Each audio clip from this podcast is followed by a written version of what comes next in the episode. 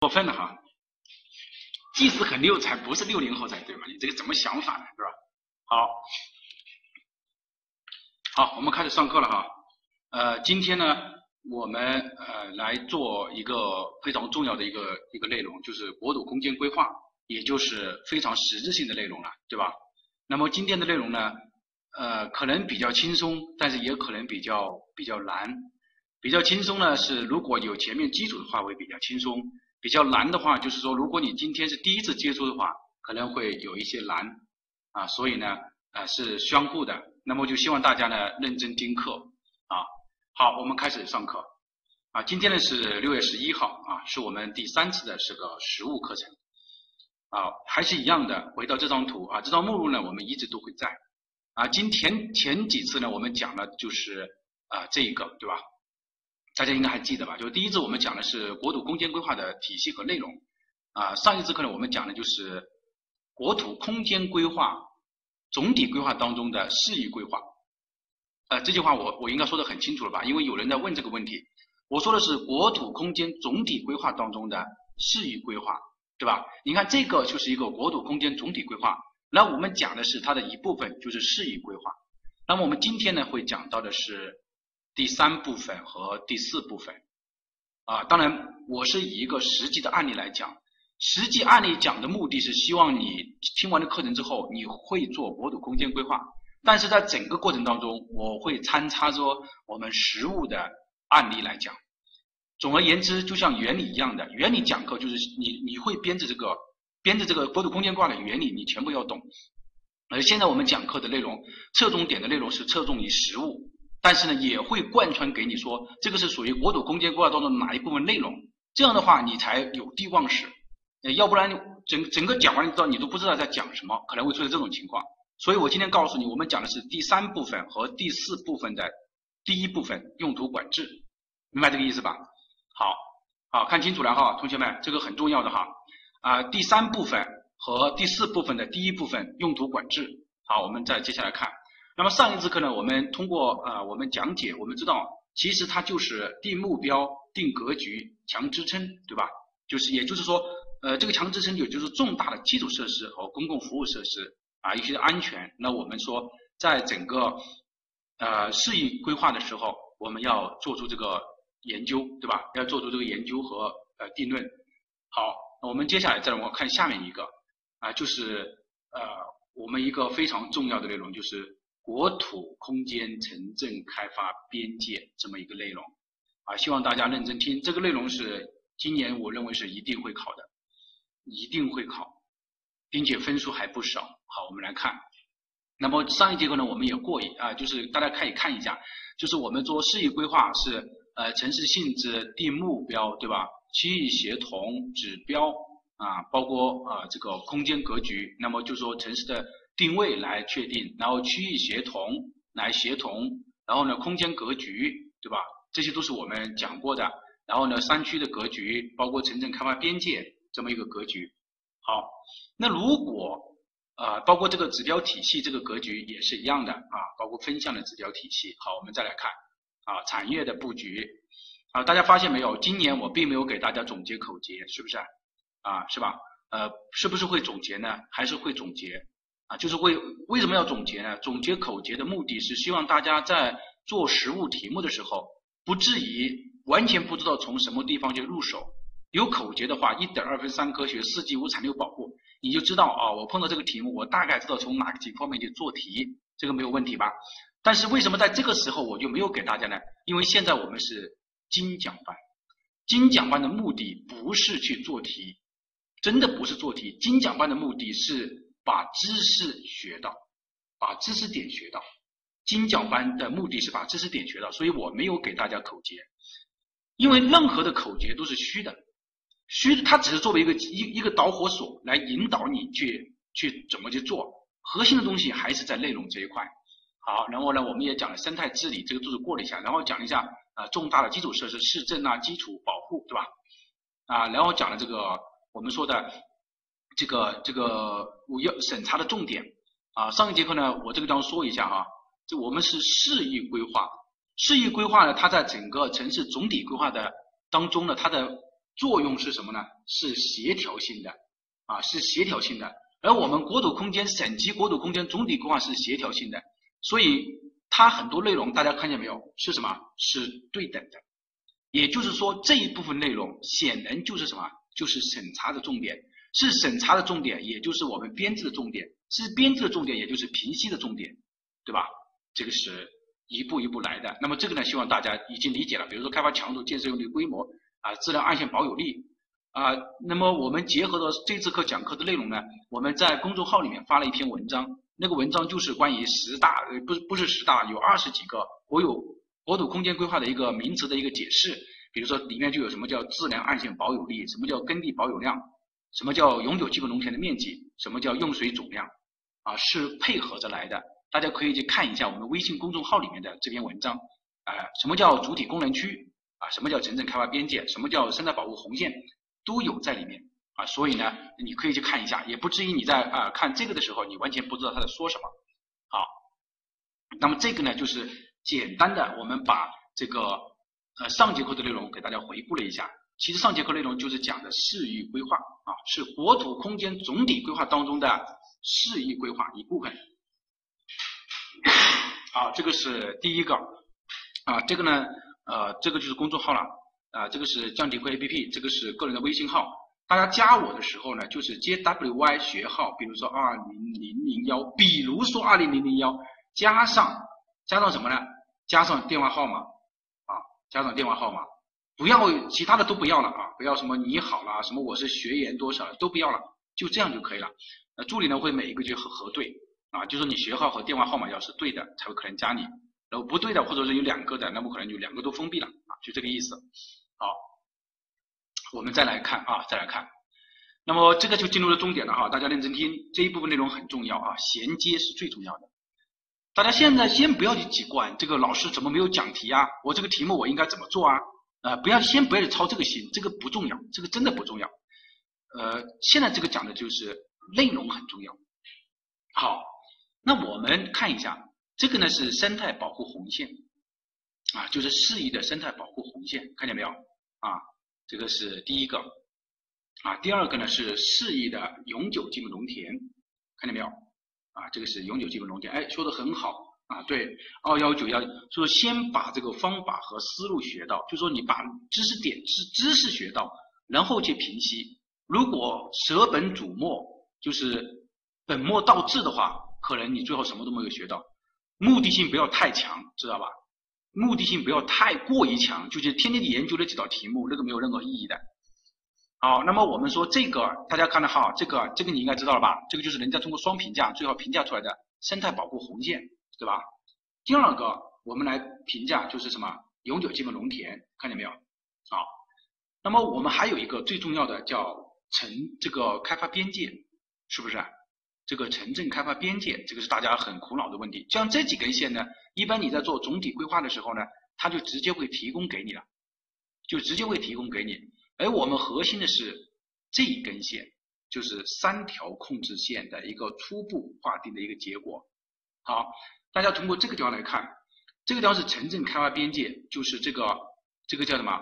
这个有点偏粉红色的，很诱人的这个颜色，啊，很诱人的这个颜色。而这个地方有个生态保护红线，就是这个深绿色，深绿色看见没有？还有一个就是永久基本农田，就是这种偏黄色的。好，这个地方我有一个问题啊，有有一个问题，就是这个是属于什么？这种是属于什么？有没有人能告诉我？有没有人能告诉我？这个是属于什么？哎，这个是属于什么？啊，属于农业空间啊，农村农业空间，啊，农农村农业空间，就是说你要明白一个道理，就是说你你有生态保护红线，什么叫生态保护红线？也就是说它非常重要的、非常敏感的，我们才会把它划入到生态保护红线里面去，对不对？那除了生态保护红线，还有其他的农业空间呢，对吧？还有其他的农业空间，那你要整到里面去啊，对吧？是不是？好。那么通过这个呢，我就因为大家问的很多，因为我从大家问的问题，我就来知道我下一节课我应该如何来调整一下，对吧？哎，指的是这么一个对。呃，也就你可以把它理解为一般的生态空间呢，对吧？一般的生态空间可以啊，你就说像这种就是属于，比如说原原地、林地这种，对吧？那我也不属于生态空间，那我就属于农业空间嘛，对吧？好，这个地方呢，呃，那我也永久基本农田，因为我们说了，农业用地里面特殊的一种才是什么？才是永久基本农田嘛。那我其他的农业用地呢，比如说耕地呢，那么我就不是属于农业空间嘛。啊，刚刚几个答得非常好，这个就是对农业农村啊这个生产的，我们就是一步一步来，你不要先不一定不要就急哈，就不要急，时间还早。好，我们通过这个呢，其实我们也可以发现一个问题，对吧？发现一个什么问题呢？就是大家想象这个这个城镇开发边界，并不是如你所想象的啊，就是一根的这个边界线，对不对？因为为什么？因为我是一个市，那我市下面还有县，那我县也要有一个城镇开发边界，对吧？我县也要有一个城镇开发边界，对不对？啊，只是这么一个问题啊。这个二幺五幺二幺问的问题不好啊。这个我我这个我为什么说你问的不好呢？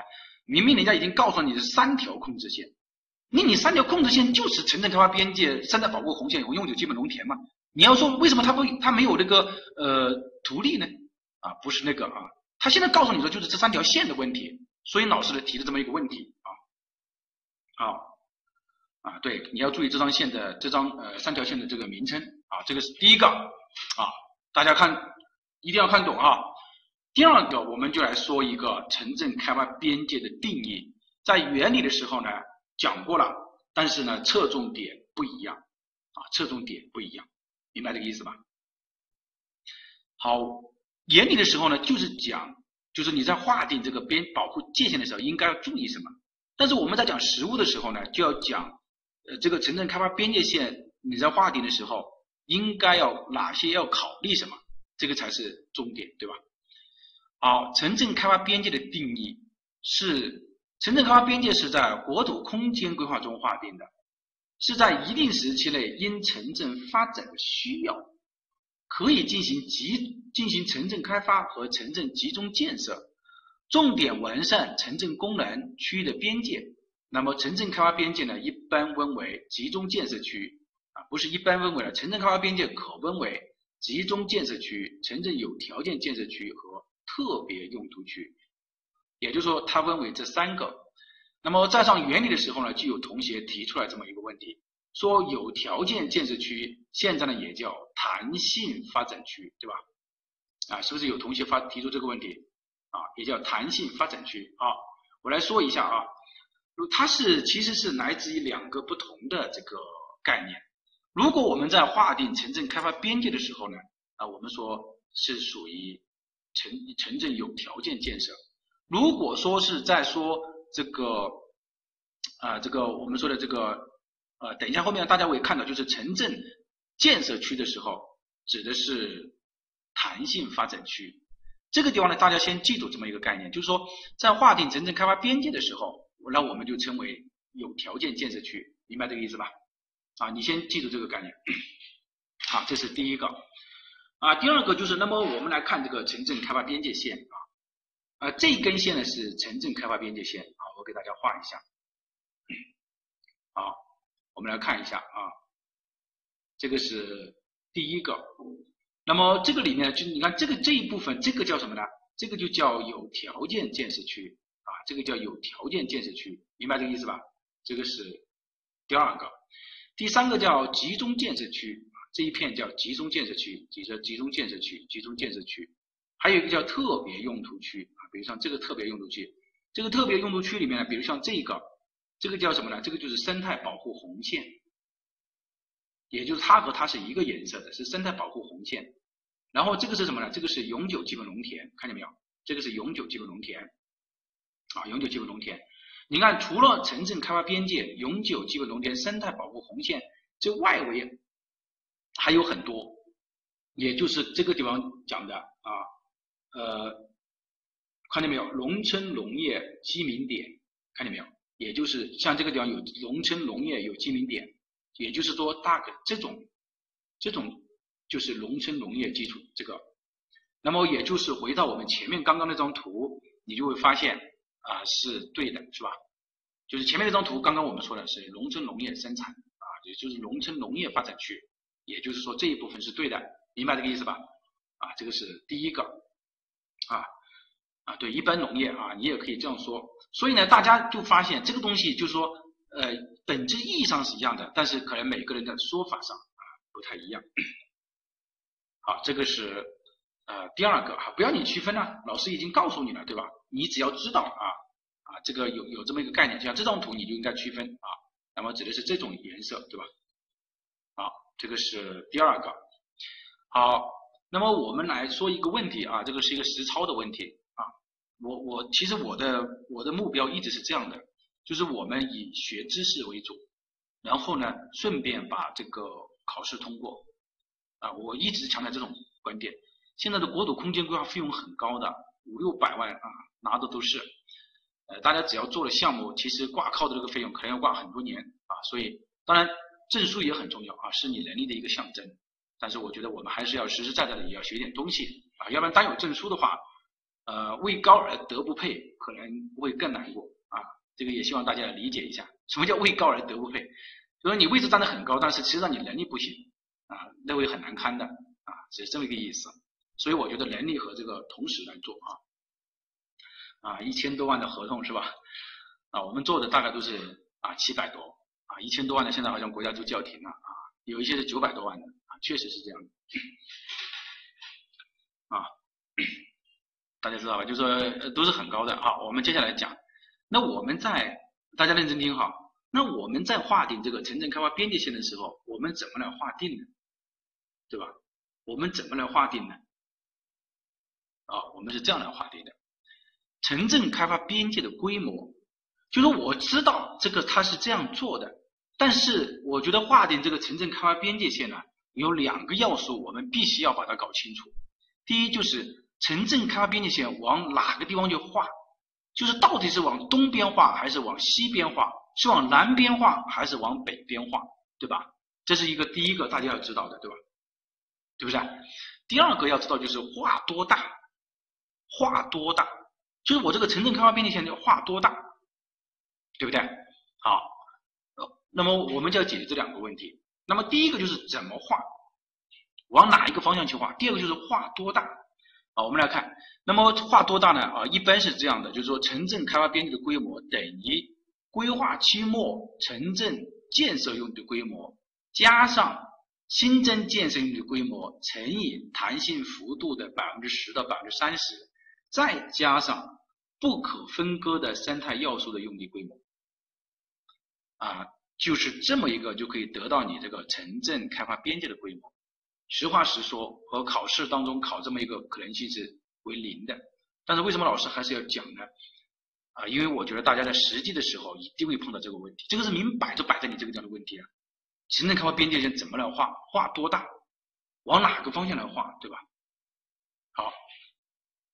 那么，呃，你第一个规划期末的这个城镇建设用地的规模，你怎么来获得呢？那么，待会听个原理的课程，你就知道，以三种方式来获得。第一种就是以人定城，第二种就是以产定城，第三种就是就是以产业来定规模啊！大家认真听，就是一种是以人来定规模，人乘以人均来定规模。第二是以产，就是产值来定规模，还有一个有三种啊来定规模的，等一下大家会看。但前面两种大家要记住了，一定要记住了哈，就是一个是以人，现在定的指的是定规模啊，定规模，以人以产业。等一下我们来讲另外一种，那这个算出来之后，那你就按照这个弹性的幅度来算。那么到底什么时候乘百分之十，还是百分之二十，还是百分之二十五，还是百分之三十呢？也是有规律的，啊，也是有规律的，只是说这个规律呢，呃，因为没不具有普遍的适用性，所以老师在这个地方就不说了啊。这个是第二个，啊，说的很好啊，有一个说的说对了啊，啊，对，就是征求意见稿啊，呃，这个是一个啊，第三个就是加上一些不可分割的要素啊，你这个里面，比如说像这个啊，举最最最简单的例子，生态保护红线，包括这个永久基本农田。像这个要素你是要加进去的，你明白吧？因为本质上我没有办法，对吧？这个是不能作为建设用地来的。但是呢，我要画的这个开发建设边界里面啊，那么我就要把这个加上去。所以大家如果理解这么一个概念，就很容易理解啊。因为今年是改革之年，说实话，呃，大纲和这个没有出来，各种情况都是可能出现的。那么他就考你这么一个，他说城镇开发边界的规模和下列哪些因素有关？哎，规划人口有关，对吧？那有关呢，对吧？和规划期末的建设用地规模有关，有关呢。和新增建设用地规模弹性发展有关，也有关呢。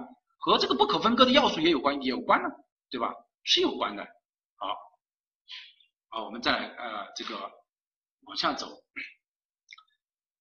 这个呢就是关于啊我们前面讲的这个城镇开发边界的这么一个问题，对吧？城镇开发边界的一个问题，呃大家应该理解了吧？这个概念很重要的哈。那么我们啊第二部分就是啊这个规划的用途。啊用途，就是说，当当什么呢？当我把这个开发边界划定了之后，大家可以明白，就是说，当我把这个开发边界划定了之后，那么核心问题就来了：每一块用地的性质怎么来定呢？对吧？你就是我这个开发边界划定了之后，开发边界划定了之后，那我怎么来确定我每一个用地的性质呢？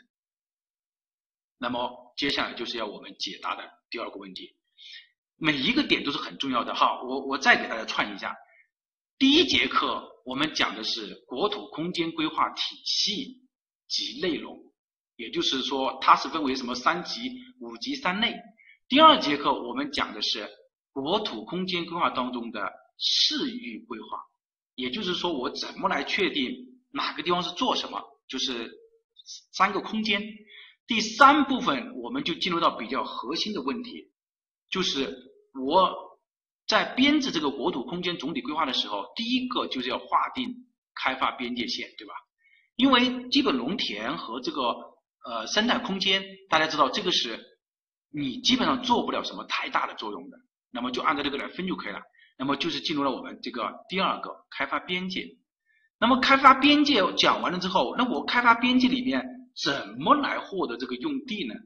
对，说的非常好，就是落用途，落用途，啊，大家说的非常好，落用途。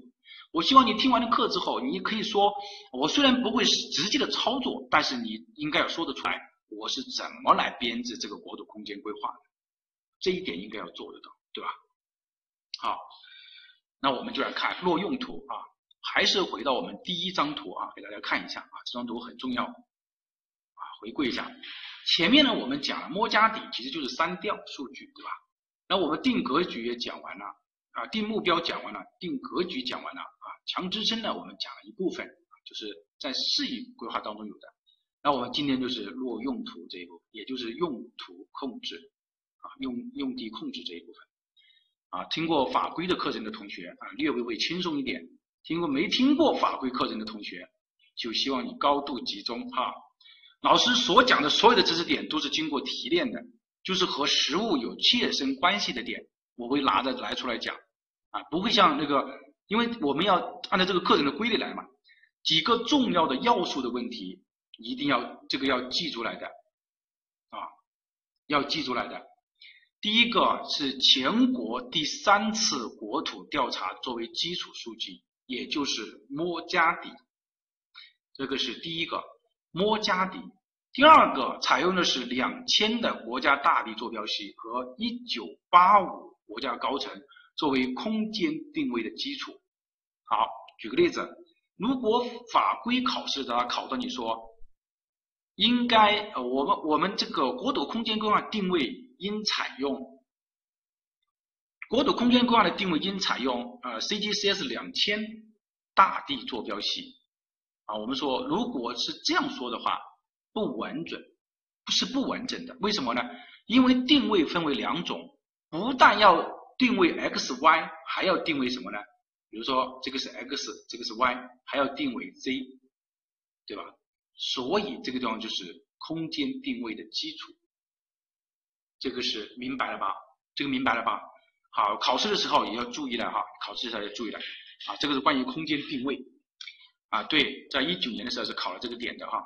一九年如果但凡啊，之前我们在讲那个实操的时候有那那个一九年讲实操呃的时候，当然没有大面积讲，就是讲那个类似于公开课的时候，在我们山西，那个如果听过那那几次呃祭祀的课程的话，那赚大了，真的是赚大了啊。好，这个是呃第二个，第三个要记住来啊。如果说是市级的话，一般是一比二十五万的比例尺；如果是县级的话，一般为一比五万的比例尺；分区的话是一比一万到一比五万的比例尺，明白这个意思吧？啊，这个大家也记住了吧？啊，就说这个点要记住了。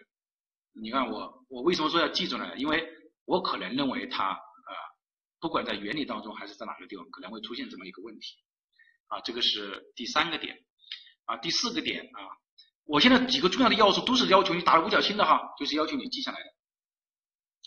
好，第四个点我们来看一下啊，城镇开发边界外不得进行城镇集中开发建设，明白这个意思吧？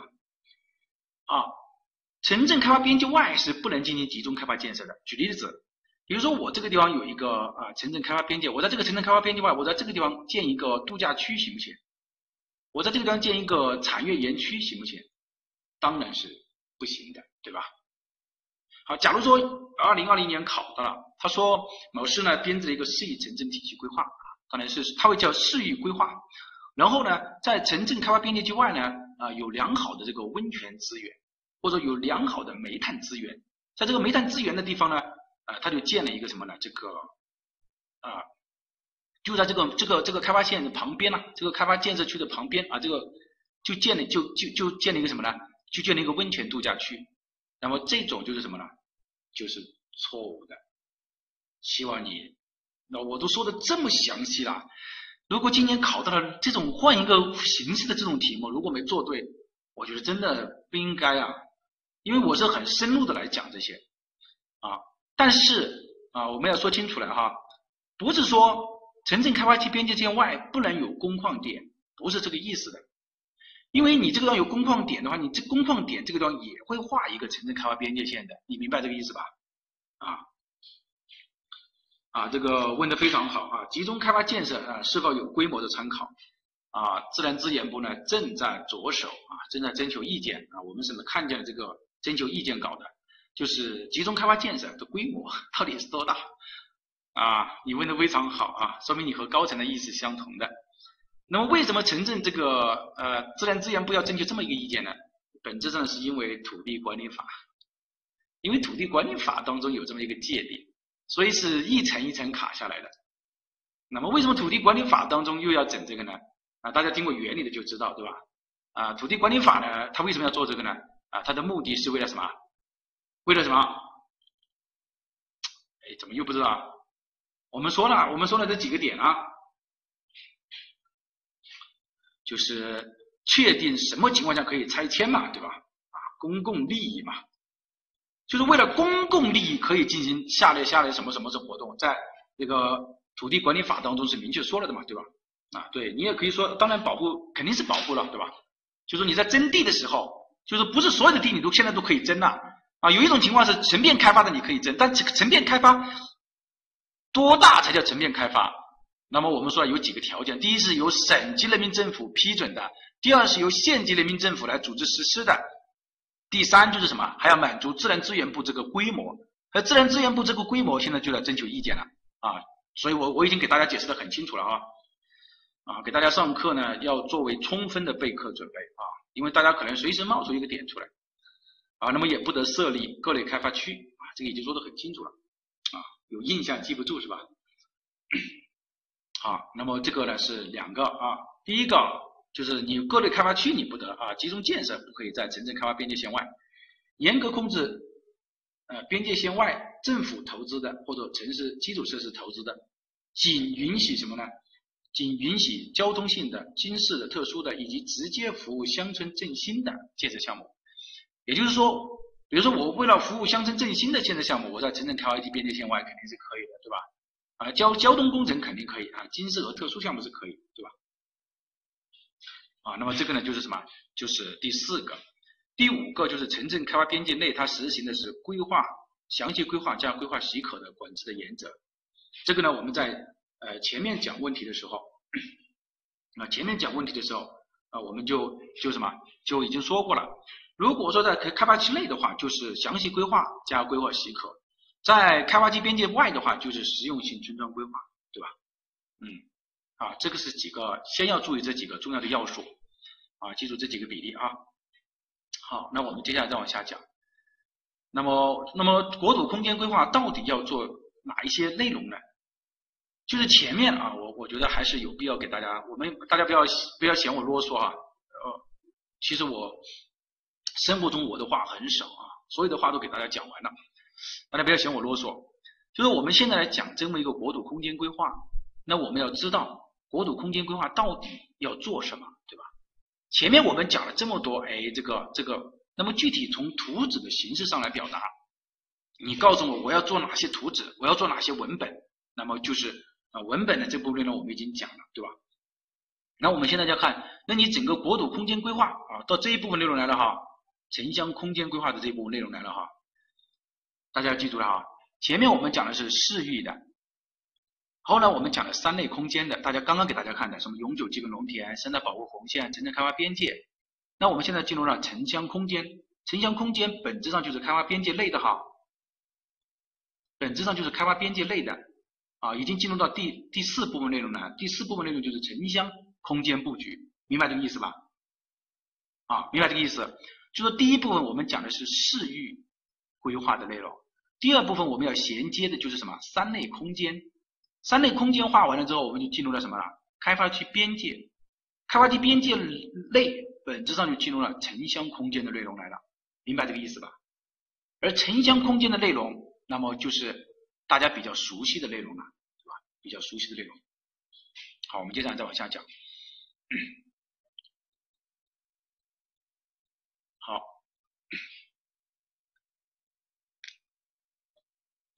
那么呃，第一步就是说，你看他要做这些图纸啊，区域协同、拱体格局，这个大家已经已经是很熟悉了。我们上一节课不是给大家看了这些内容嘛，都看了嘛，对吧？国土空间啊，交通基础设施。这个已经在给大家看了吧，对吧？刚刚回顾的也已经回顾了这些内容了。那么接下来进入的就是什么呢？就是国土空间分区、国土空间的国土空间规划结构、绿地水系、历史文化遗产、通风、什么城镇等等这些。那么今天呢，我们只会讲到前面的这一部分啊，一步一步来。好，第一个就是要讲到国土空间规划的分区图，也就是说我城镇开发边界，或者说。我整个市域，我应该如何来划分我这个分区？明白这个意思吧？好，等一下大家会看见图纸。嗯，啊，我这个样说吧，就是，呃，大家在看这个整个的这个的时候，先抛弃你原来的城乡规划的这个那个思维，先抛弃一下。啊，等一下呢，我我会把你收回来。如果说我们是市域规划分区的话，那么就分为八类，哪八类呢？有生态保护区、海洋什么渔业、永久基本农田、集中保护区、古遗址，以及城镇发展区、农村农业发展区、海洋保护区、矿产。刚刚有一个同学说的是农村农业发展区，就说的非常对了，对吧？那么就是内变空间。而我们城镇开发边界，那么对应的应该是什么呢？城镇发展区。呃，生态保护红线，那么是对应到我们生态保护区里面比较极端的那一部分生态保护，当然还有一些其他的，嗯，因为它这个地方没有海洋啊，所以就没有在里面。这个是第一个。如果说你是市域或者是市区的话，这个我就不是你是县域或者是市区的话，呃，我觉得你就分为十五类分区啊，十五类分区啊，就是核心生态保护区啊，什么什么之类的啊。呃，有人要问，就是老师，你怎为什么要分为两类呢？那我这个地方我就说一下，大家还记得左上节课我要求大家背下来的，我说我们的国土空间规划分为两个层次，一个是市域，一个是什么？上节课我要求大家，我要求大家记住来的这个，大家还记不记得？我说了，我们分为两个层次来批准，一个是市域，还有一个是什么？啊，功能控制区啊。功能控制区好，非常好。你看，现在就是告诉你，就是这两类了，本质上就是这两类了哈。不要去总归总归嘛，就是先抛弃掉一下嘛。为什么不可以这样呢？对吧？我我们后面我我会我会我先把你扩散开，等一下我会把你拉回来，告诉你到底是什么原因，知道吧？好，城镇功能控制区，如果你是市域的话，那么就是按照八类，那么就是本本质上就是这么一个层次。县域或者是市区的话，它的范围要小一些啊。在哪儿讲的城镇功能控制区？上节课不是已经讲过了吗？就上节课我们才讲的嘛，对吧？我是说了，我们说我们编制国土空间规划分为两类嘛，对吧？是不是这个意思啊？啊，这个呢是第二个。好，那么这个呢就是它呃，比如说你市区的一个规划分区。那么相当来说的话，它的范围就要小一点，那么它就分为十五类。好，大家如果你从这个方你会发现它是有一些不同的地方。比如说城镇发展区，它到这个地方来，它就叫城市集中建设区、城市有条件建设区。市域和市区的区别，这个还要我说啊？市域和市区你都不知道吗？一个市市域你说有多大？一个市的市区有多大？你告诉我，你你自己想一下看看。你是你告诉我你在我你说我在城中心，你来城里面找我，为什么是在城里面找你呢？那就叫市区嘛。这什么叫市域呢？就整个市就是市域嘛，对吧？这个很很简单的这么一个概念啊，对吧？那你为什么说来进城我要去进城呢？为什么你要这样说？你告诉我，我为什么说我要去市中心呢？你要这样说，这个一个叫市区，一个叫市域，对吧？啊，这个呢就是第二个。啊，别激动是吧？不激动不行啊！我感觉到啊，自从和你们上课了之后，我就发现脾气啊相当的暴躁啊。那为什么呢？很气呀！为什么会气？啊，可能是修为不够啊。小孩都吓哭了啊，吓到了才好啊。啊，没有没有没有啊，不像大家想的那种啊。大家如果听听时间听长了我的课，你就会发现啊，这个老师是什么样的性格的人啊。好，我们接下来再来，接下来再来讲啊。呃，刚刚那个同学是不是被吓到了啊？没事的哈，有问题可以再提出来的。嗯，好，呃，就到这里啊。我们再来看，就是城镇发展区，它在这个地方的话呢，它本质上就没有城镇发展区了。大家看见没有？就分为了什么呢？分为了这三个层次，对吧？分为这三个层次。分为这三个层次的话，那就表示什么？表示就更细化了一些嘛。啊就更细化了一些啊，这个是第二个。好，那么老师呢就来说了哈，大家先认真听。现在讲的呢是分区，没有讲的用体这个用途啊，分区和用途呢是两个不同的概念。也就是说，当我们在获拿到一个啊，我觉得应该给大家看一张图啊，不，大家不看图是完全不理解的哈。比如说我们拿到了。一个国土空间规划的时候，我们要比如说我现在去做一个市域，对吧？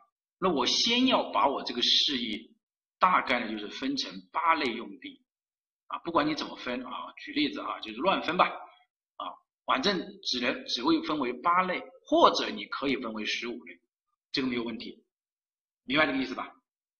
啊，这个是第一个，那八或者是十五。就说你先是分区，比如说我这个地方叫生态保护区，我这个地方叫永久基本农田集中保护区，我这个地方叫城镇发展区，啊，我这个地方叫啊这个农村农业发展区。这个当然我它不可能是这样的哈，不可能是这样来划分的。这个地方需要一需要你说明白的一个道理就是，城镇发展区是分区，并不是用途。什么叫用途？就说你从这个地方的时候，你还看不出它是工业用地还是商业用地还是其他的用地，你只能知道它是城镇发展区，这个明白了吗？这个明白了没有？就说现在我们现在是分区，明白这个意思吧？啊，明白了。你现在还看不出它的用地性质是什么？好，啊，明白这个道理，我们再来往下讲。啊，这个是第一步，也就是拿来我们先分区。那么你看啊。国土空间规划的一个分区，那么它就是比如说生态保护与保留区四域的八类，在县域当中十五类。你看，所以老师刚刚讲的那个概念啊，我我翻到下一个，城镇发展区，你是在八类当中你叫城镇发展区，但是在十五类当中它就叫城镇集中建设区、城镇有条件建设区、特别用途区，明白这个意思了吧？啊，你看是这样的一种对应关系，看见没有？啊，对应的关系。好，那么我们通过这个对应关系，我们也就可以明白。而你你现在只是能只能知道它的分区，分区是，这个时候我们就要谈到一个叫分区准入的一个原则。啊，分区准入，就是我们之前在讲课的时候，很多同学不知道分区准入是什么概念。那么也就是说，你这个项目或者说你这个用地啊，你要进入到我这个区，你首先要符合我这个区的要求。那么这个就叫分区准入，这个是明白这个意思吧？明白吧？啊，明白了哈。对，要符合分区。而而什么呢？而我们的用地啊，比如说我是属于工业用地啊、居住用地啊、商业用地啊，还要再进入到什么呢？到这一个城镇集中建设区里面再去分啊，这个好，那我们就再来看一下，好，比如说我这个地方有，你看我我举了一个最简单的例子，就是城镇集中建设区，它主要是由什么构成的呢？它是由城市、县、人民政府的驻地的已建成区、已建成区、镇的建成区、规划城区、规划镇区以及确定的新城新区。各类开发区等，这个呢就叫什么呢？集中建设区。集中建设区里面，那么它采用的是什么？详细规划加规划许可来进行一个管理。因为它现在已经是符合分区了嘛，分区准入是在我们的八类或者是十五类当中，我们才来谈分区准入嘛，对吧？那么现在他谈的，如果你要进入它的话，你就是基本上就到了详细规划这个阶段来了嘛，对吧？是不是？那么。我们来看啊，主要的这个国土用途，如果说是你是城镇集中建设区的话，你的主要用途是居住、公共管理、商服、工业、仓储、道路，这个就是大家很熟悉的这一套，对吧？是不是？是不是你很熟悉的这一套？好，回过头来再来讲一下啊，这个概念就很重要了啊，衔接。那么第一个呢，我们要对它进行一个分区。这是一个没有没有这个没有问题吧？刚刚我们已经讲得很清楚了。这个呢，如果说你是市里的话，你就按照八类分区来分就得了。那么如果你是市区，你到了市区来的话，那你就可以到了第二级分类啊，二级这个分区了。那么就叫什么呢？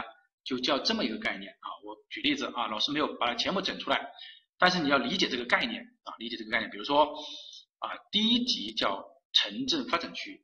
第二局就城镇发展区里面就就包括这么多了啊，这个和我们这个生态这个城镇开发边界线的最对应关系，这个应该没有问题吧？我刚刚前面讲成，就是说现在呃为什么很难讲，就是因为这个原因啊。那么是对应关系。好，那么我现在讲了这个之后呢，我我又把它又细分了一下，它细分之后就变成了啊，它包括这些内容在里面。这些内容在里面，好，那么它还可以细分，它还可以细分，明白这个意思吧？就是集中建设区还可以细分，那么它又细分为什么呢？它又细分为居住，你看，集中城市集中建设区可以采用城市功能区划分区，对城市空间布局进行结构性的控制，然后呢，它会包括下列内容：居住。综合商业、工业、绿地，本质上就进入了什么呢？进入了你最熟悉的那一套。那么以什么为什么为主？什么为主？对吧？好，那么我们再来细分一下啊。我老师呢，再给大家把这个总的这个呢，又再来啊，把它归拢一下啊。大家要理解这个概念。那么就是说，第一个最大的，我我们这个分区就是。城镇发展区，就是我刚刚从我们那个呃分区分的过来的第一步就是城镇发展区，再把它看见没有？城镇化的发展区。好，我们再来看一下，就说你第一个最基本的分区里面，城镇发展区，城镇发展区，你为什么这个叫做城镇发展区呢？我们说你要符合主体功能区的定义，那么就叫城镇化发展区。然后是城镇发展区，城镇发展区里面又分为好几个了，那么就叫什么呢？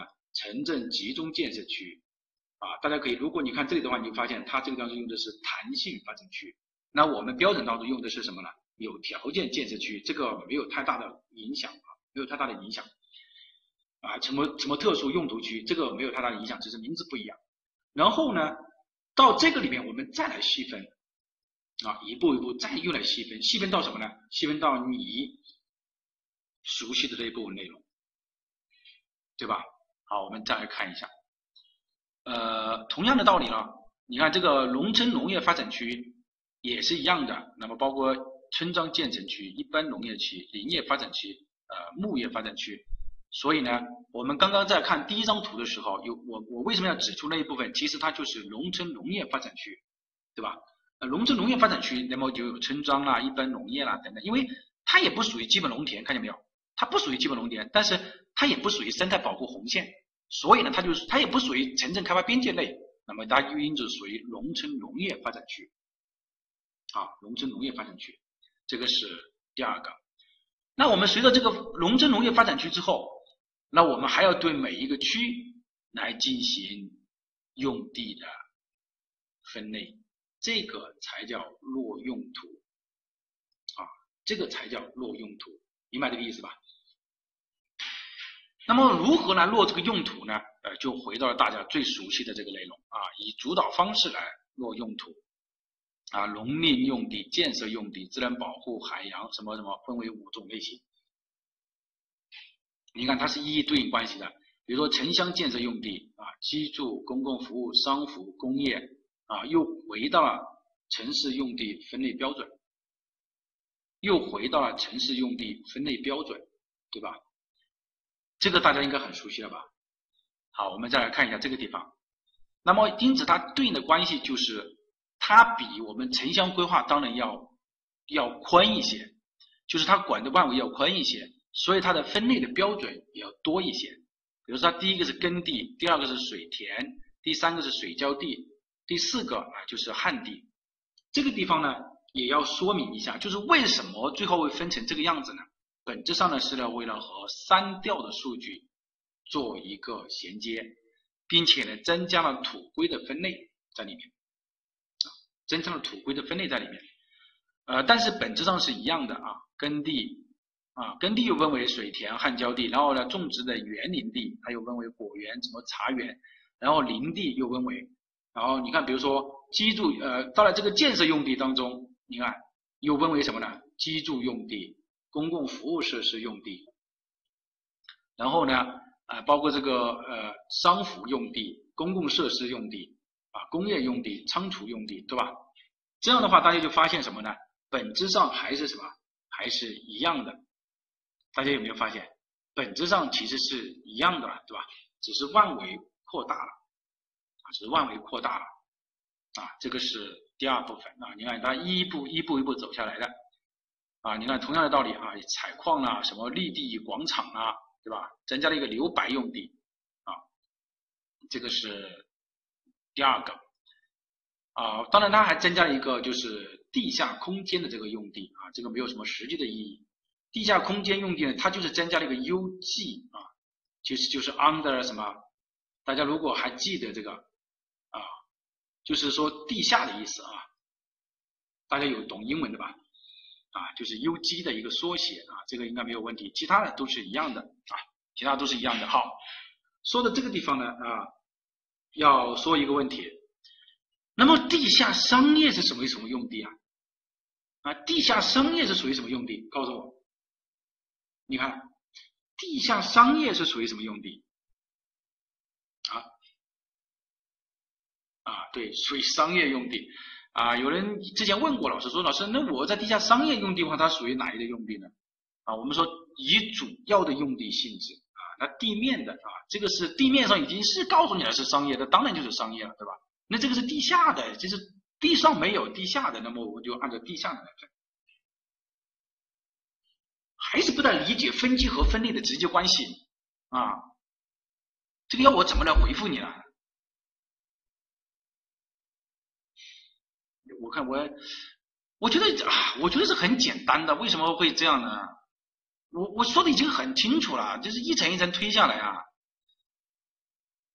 我看，比如说分区，它是属于城镇发展区，对吧？然后呢，第二类分区就是说，如果你的范围再小一点的话，你就属于城镇建设区。那城镇建设区才到了落用途了嘛？才到了你这个是工业用地啊，还是仓储用地啊，还是居住用地，还是属于道路用地的嘛？对吧？那前面就叫分区，后面就叫用地用途了嘛？就是用地了嘛？对吧？对不？这个意是不是这个意思啊？啊啊，对，层层递进关系啊。说实话，我觉得老师呢，呃，大家如果你现在看见这个是很简单啊，但是老师为了把这个一步一步演示出来，呃，花了很多心血的啊，是有提炼在里面的啊。我觉得他应该明白了啊，我觉得应该明白了。那么这个呢，我们才叫用途嘛，看见没有？这个才叫用途分类。刚刚那个叫分区，这个我们的才叫什么？才叫用途啊，才叫用途，看见没有？啊，用途的分类。啊，这个应该，呃，应该是明白了是吧？好，好，我们再来往下走啊，呃，往下走啊，就是这几张图大家都很明白。比如说这个是一级分区啊，一级分区啊，大家看看看看这个，来来来看这个，这个叫一级分区。这个一级分区呢，就是包括我们说的，你有生态保护区，有基本农田集中区，有城镇发展区，有农村农业发展区，这个叫一级分区。地上，算了，接着讲吧。好，我们来看啊，就是这个叫一级分区，明白这个意思吧？一级分区就是说你分为了个八类，或者是分为了个十五类啊，这个叫分为八类的这一个，对吧？这个叫分为八类的，这个是没有问题吧？这个是第一个，第二个，这个呢叫二级分区，也就是分为十五类的那个，你看。这个地方有集中建设区、城特殊用途区、弹性发展区，它本质上对应的是什么呢？是城镇发展区。你先不要去拓展，你先听，把这个概念听清楚来嘛，好不好？啊，你先把这个，要不然等一下你又不知道为什么它是这个样子的，你又来又倒过来问这个问题，就没有任何意义了，对吧？死循环了，就在这里。明明这个是一个很简单的一个金字塔的一个结构，就相当于是这样的一个方式，对吧？好，那么我们通过这几个，我们就可以什么？哎，回到这个是八类分区，这个是十五类分区，对吧？啊，十五类分区。然后你看这个城镇集中建设区，我们又分为什么呢？又分为工业、仓储、物流。如果到这一步来了，其实你就知道了，你就知道什么了？知道你国土空间规划的用地是怎么来划得到的。就是那张用地的布局图是如何得到的？那你有没有发现吗？已经你已经知道了，是不知不觉当中哥已经学到了啊。其实本质上就是这么一个来的，只是这其中参差了法规的那个内容，参差了城镇开发边界性的内容，对吧？是不是这个意思？啊，刚刚还有人在问这个三区是和这个是什么关系？就是前面没有听懂，前面没有认真的听啊，就是你。就比如这个已经说的很，就你看我开始就把山区，你看红生态保护红线、永久基本农田，这个是三线，你看见没有？这三线我已经说的很清楚的这个地方了。你这个城这个城镇开发边界，我们才说了叫城镇发展区，就是前面讲那个里面已经说的很清楚了。你只有到这个层面了，你才能考虑你整个的用途是怎么来落用途的，对吧？是不是这个意思？好。啊，我我我认为啊，应该是讲的很清楚了啊。当然，可能有部分同学没有听懂的，呃，也相互理解一下啊。可能你下去还是要呃花点时间来好好的思考一下。好，那么如果到这个地方来的时候，你就发现啊，原来大家做的国土空间规划，我也知道，我也会做啊。哎，我从一类一级分区，然后到二级分区，然后到三级分区，就搞定了，对吧？那么你就不要问我说，老师为什么这个地方是一级，这个地方为什么是生态保护红线，这个地方为什么是综合服务区？啊，我们现在不能告诉你啊，因为后面我们才能告诉你，就这个意思。好，讲到这个地方，讲到这个地方，本质上呢，我觉得就接下来再要讲的内容就进入了三级分期了，也就是大家非常熟悉的内容了。但是在讲非常熟悉的内容之前，我们有几个非常特别的概念啊是需要讲的。好，休息一下啊，给大家一个时间缓一缓。学过法规和学过原理的，肯定就轻车熟路了。但是第一次接触啊这个内容的，那我觉得是有点难的啊。所以呢，大家也不要急啊，也不要急啊，也不要觉得哎呀讲快一点，讲快一点，也不要说是讲慢一点啊。我们百分之八十的人啊，休息一下。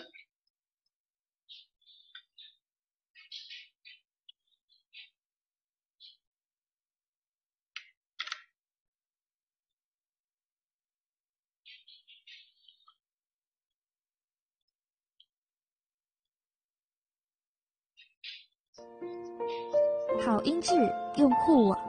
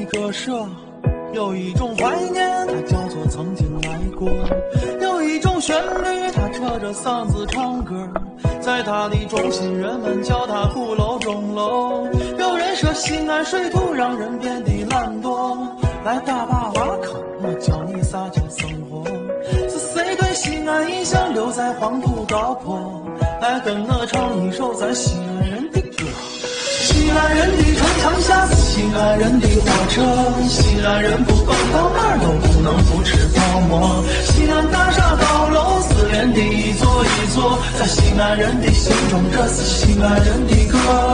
六百年的城墙，如今让你随便触摸。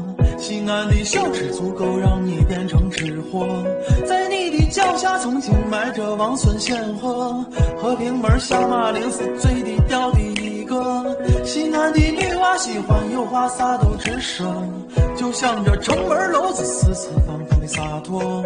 给你说西安地灵说话不敢胡说，背后说谁坏话可小心不好过。西安人的城墙下是西安人的火车，西安人。不管到哪都不能不吃泡馍。西安大厦高楼四连的一座一座，在西安人的心中，这是西安人的歌。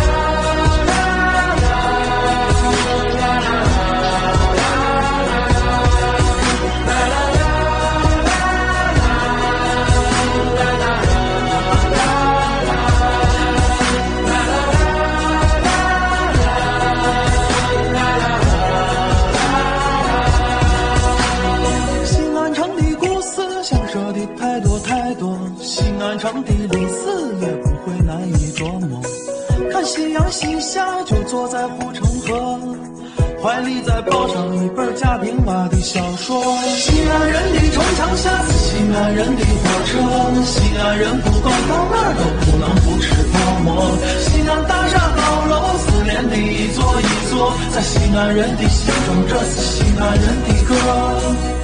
这是西安人的歌。西安人的火车，西安人不管到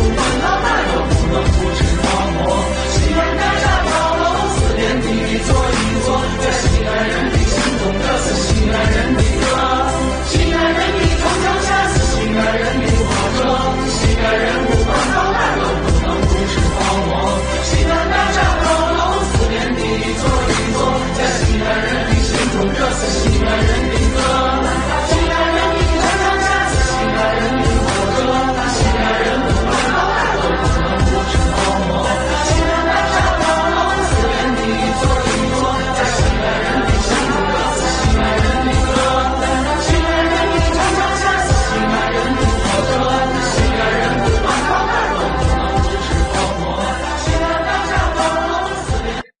我抬眼是千佛山的轮廓，我闭眼是大明湖和护城河，趵突泉在我耳畔喷涌着。可我却不清楚，济南到底是啥样的？它究竟是啥样的？穿旗袍的姑娘，你在哪儿呢？说快板的大爷，你在哪儿呢？膈应人的小模都长大了，半情的乡音，有谁还会记得？那不街不巷都已经被拆了，民国的火车站我都未见过，青石板的泉水早已没了着落，户户垂杨的美景已成为传说。济南呐，济南呐，你在？哪儿呢？济南呐，济南呐，我离家太远了。济南呐，济南呐，我回不去了。济南呐，济南呐，我想你了。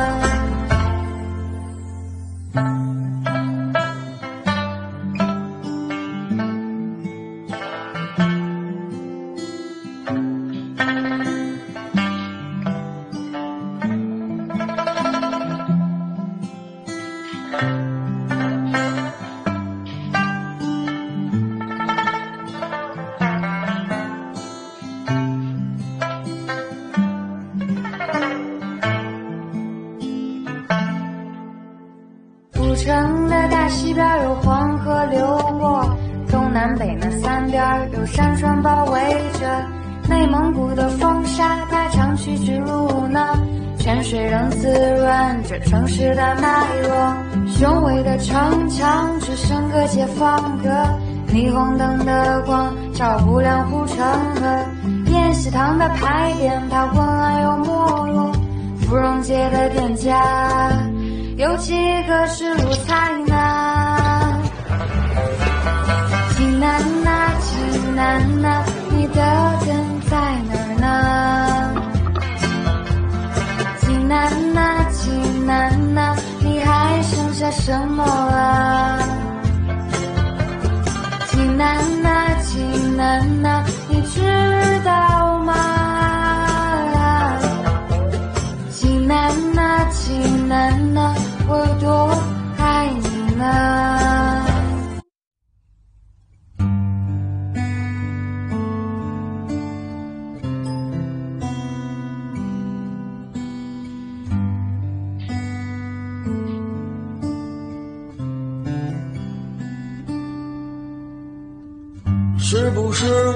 生活不太满意？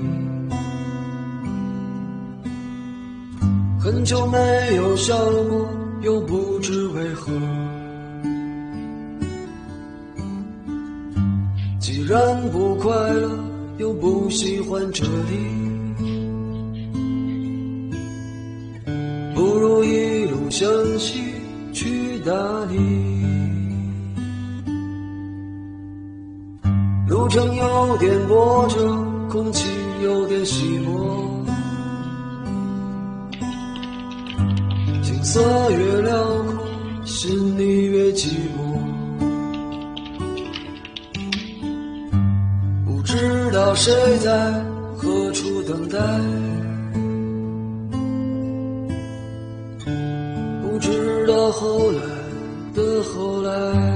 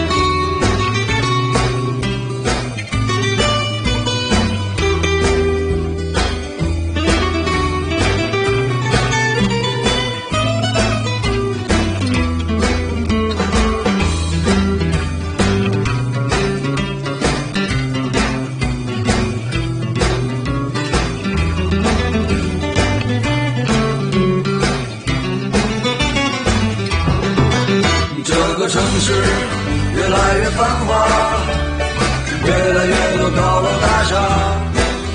仰着头，我想着青蛙，看不见西山的晚霞。这座城市越来越发达，却总是没有地方玩耍。人群中我溜溜达达，谁能给我一个回答？啦啦，啦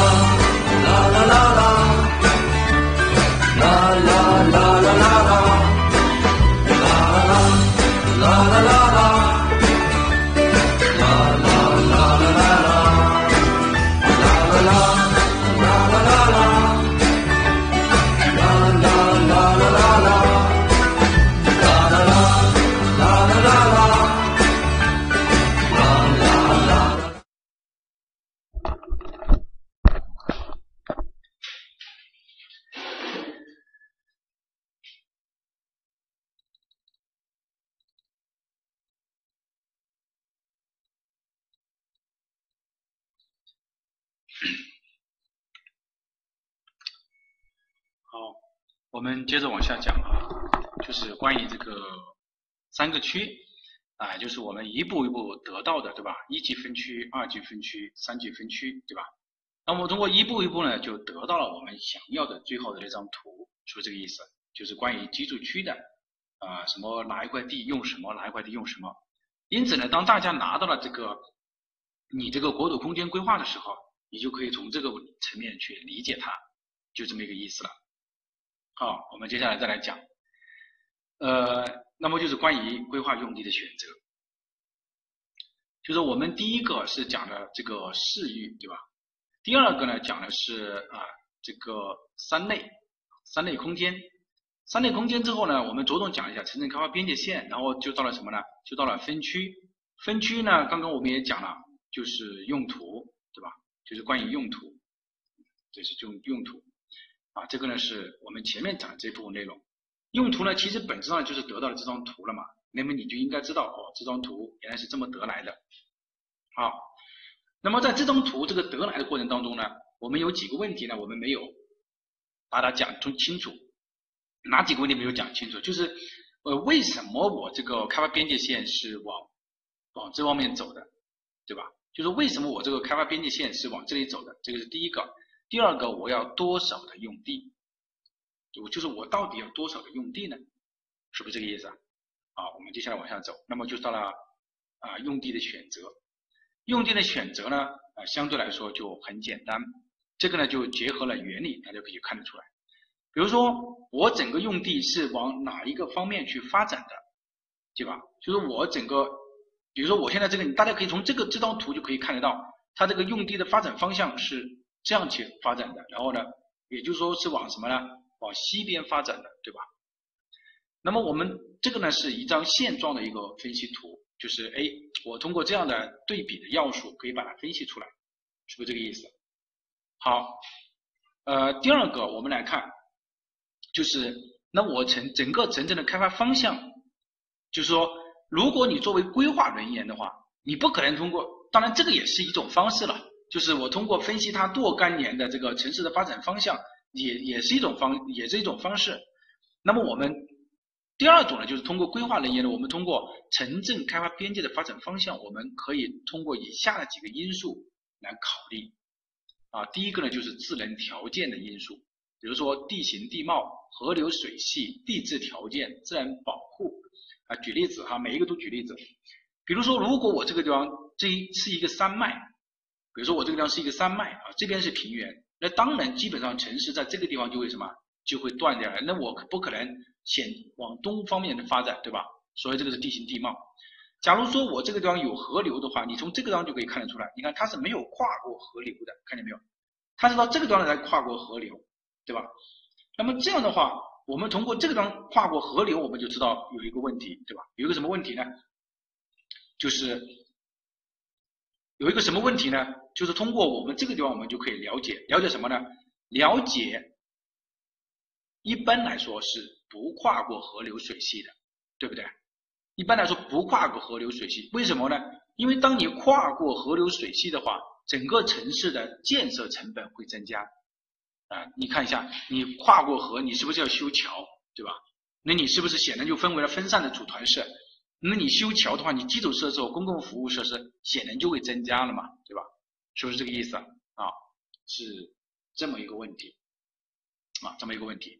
还有就是地质条件，比如说你这个你这个地质条件，比如说你这个地方是地震断裂带，那你当然你不能作为我们城市的发展方向了。那这个这个每一个老师举例子的这个每一个点都是很重要的。比如我这个地方是泥石流，那当然也不能作为我们的城市发展方向。还有自然的这种限制和自然保护啊，我们说，比如说我这个地方就是属于生态涵养区，那你也不能作为城市发展方向啊，这是指的一个例子。那我整个城市不能向东方面发展。第二个就是人工环境，人工环境，那我们说尽量不要去跨高速公路、跨铁路、靠跨高压线去进行这个呃城镇发展方向的选择。啊，我们从这个地方也可以看一下，你看它基本上没有跨铁路，就说铁路这边有一些用地，但这个用地呢是什么仓储啊，就是专门满足火车的。你看它整个城市的方向是不是没有，基本上没有跨铁路去进行建设，对不对？啊，也就是说，你跨铁路，你想想要跨铁路也是一样的，同样的面临着这么一个问题，对吧？同样的面临着这么一个问题，哪一个问题呢？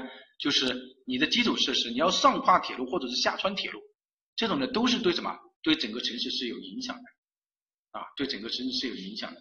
那这个呢是第二个，啊，第二个，第三个就是一高压线，啊，高压线，高压线呢，因为高压走廊同样的也是有什么呢？有隔离的。有隔离的啊，所以呢，这个啊，这个是自然条件、人工环境。第三个就是我们说的城市建设的现状，我们要依托老城整体的一个形态。我们在讲原理的时候，我们也讲过了，对吧？啊，哪几种呢？啊，也是一样的。这个你整个城市的这个布局啊，是往哪方面走的？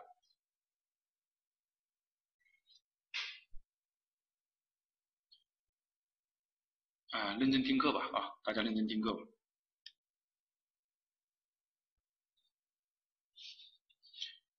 那其实微信群的嘛，经纬没有任何微信群哈，任何打着微信群的都是都是骗的。因为之前呢用微信啊，大家在微信群里面，每一个人一个微信，对吧？每个人发条语音，每个人发广告，对吧？你在里面，并且讨论的是没有实质性的内容。今天你讨论了，明天你讨论就可能一上午都过去了，你的手机叮叮叮叮的响，最后什么结论都没有。啊，所以我们如果要说是传文件的话，没有 QQ，它是它的它是受限制的，对吧？微信是受限制的。但你加了那么多 QQ 群，你觉得你在 QQ 群里面，你最你加了那么多微信群，最后你在那个微信群里面做了什么呢？根本不在乎你这种，知道吧？啊，我知道今天的课程呢是会有讨论的地方，但是呢，这个也是一样的，让子弹飞一下。什么叫让子弹飞一下呢？就是大家飞一下，他自己就会下去看一下，研究一下。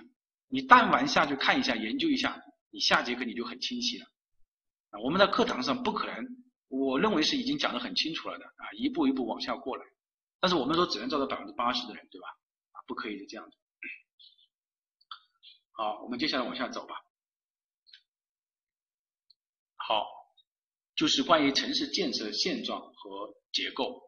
那么我们说依托老城啊，整体的这个形态，那我们也要。你看像这个地方，它当然它是依托了老城啊，往外面一步一步推的，往外面一步一步推啊，这个也是第二个。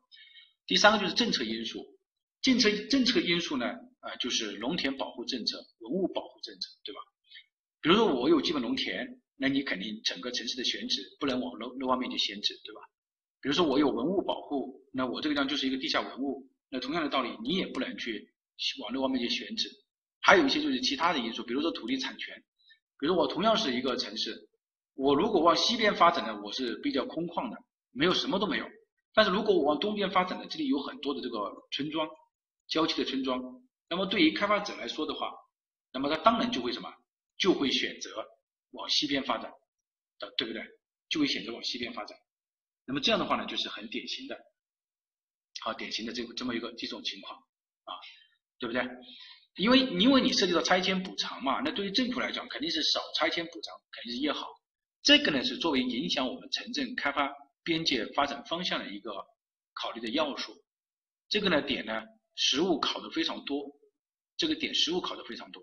那我们来看一下，比如说在二零一三年的时候啊，他就考了这么一个点，他说啊，规划向南发展，也就是说规整个规划呢是往这南边发展的，那你就知道它肯定是有问题的。有哪些问题呢？大家可以看一下。你因为你哪些问题呢？就是说，你看向南发展，首先你要跨过一级公路，对吧？那我们前面讲了，就是尽量不要去跨过一级公路，是不是？就是你尽量不要去跨过公路。第二，我们说呢，如果你有基本农田，我们要农田保护政策，是吧？要农田的保护。那么显然的话，你这个地方呢，你就什么？你就有问题了，是不是这个意思？那么这个地方呢，就有三分就到手了啊，这个地方是三分啊，这个点，因为它考的是很细的。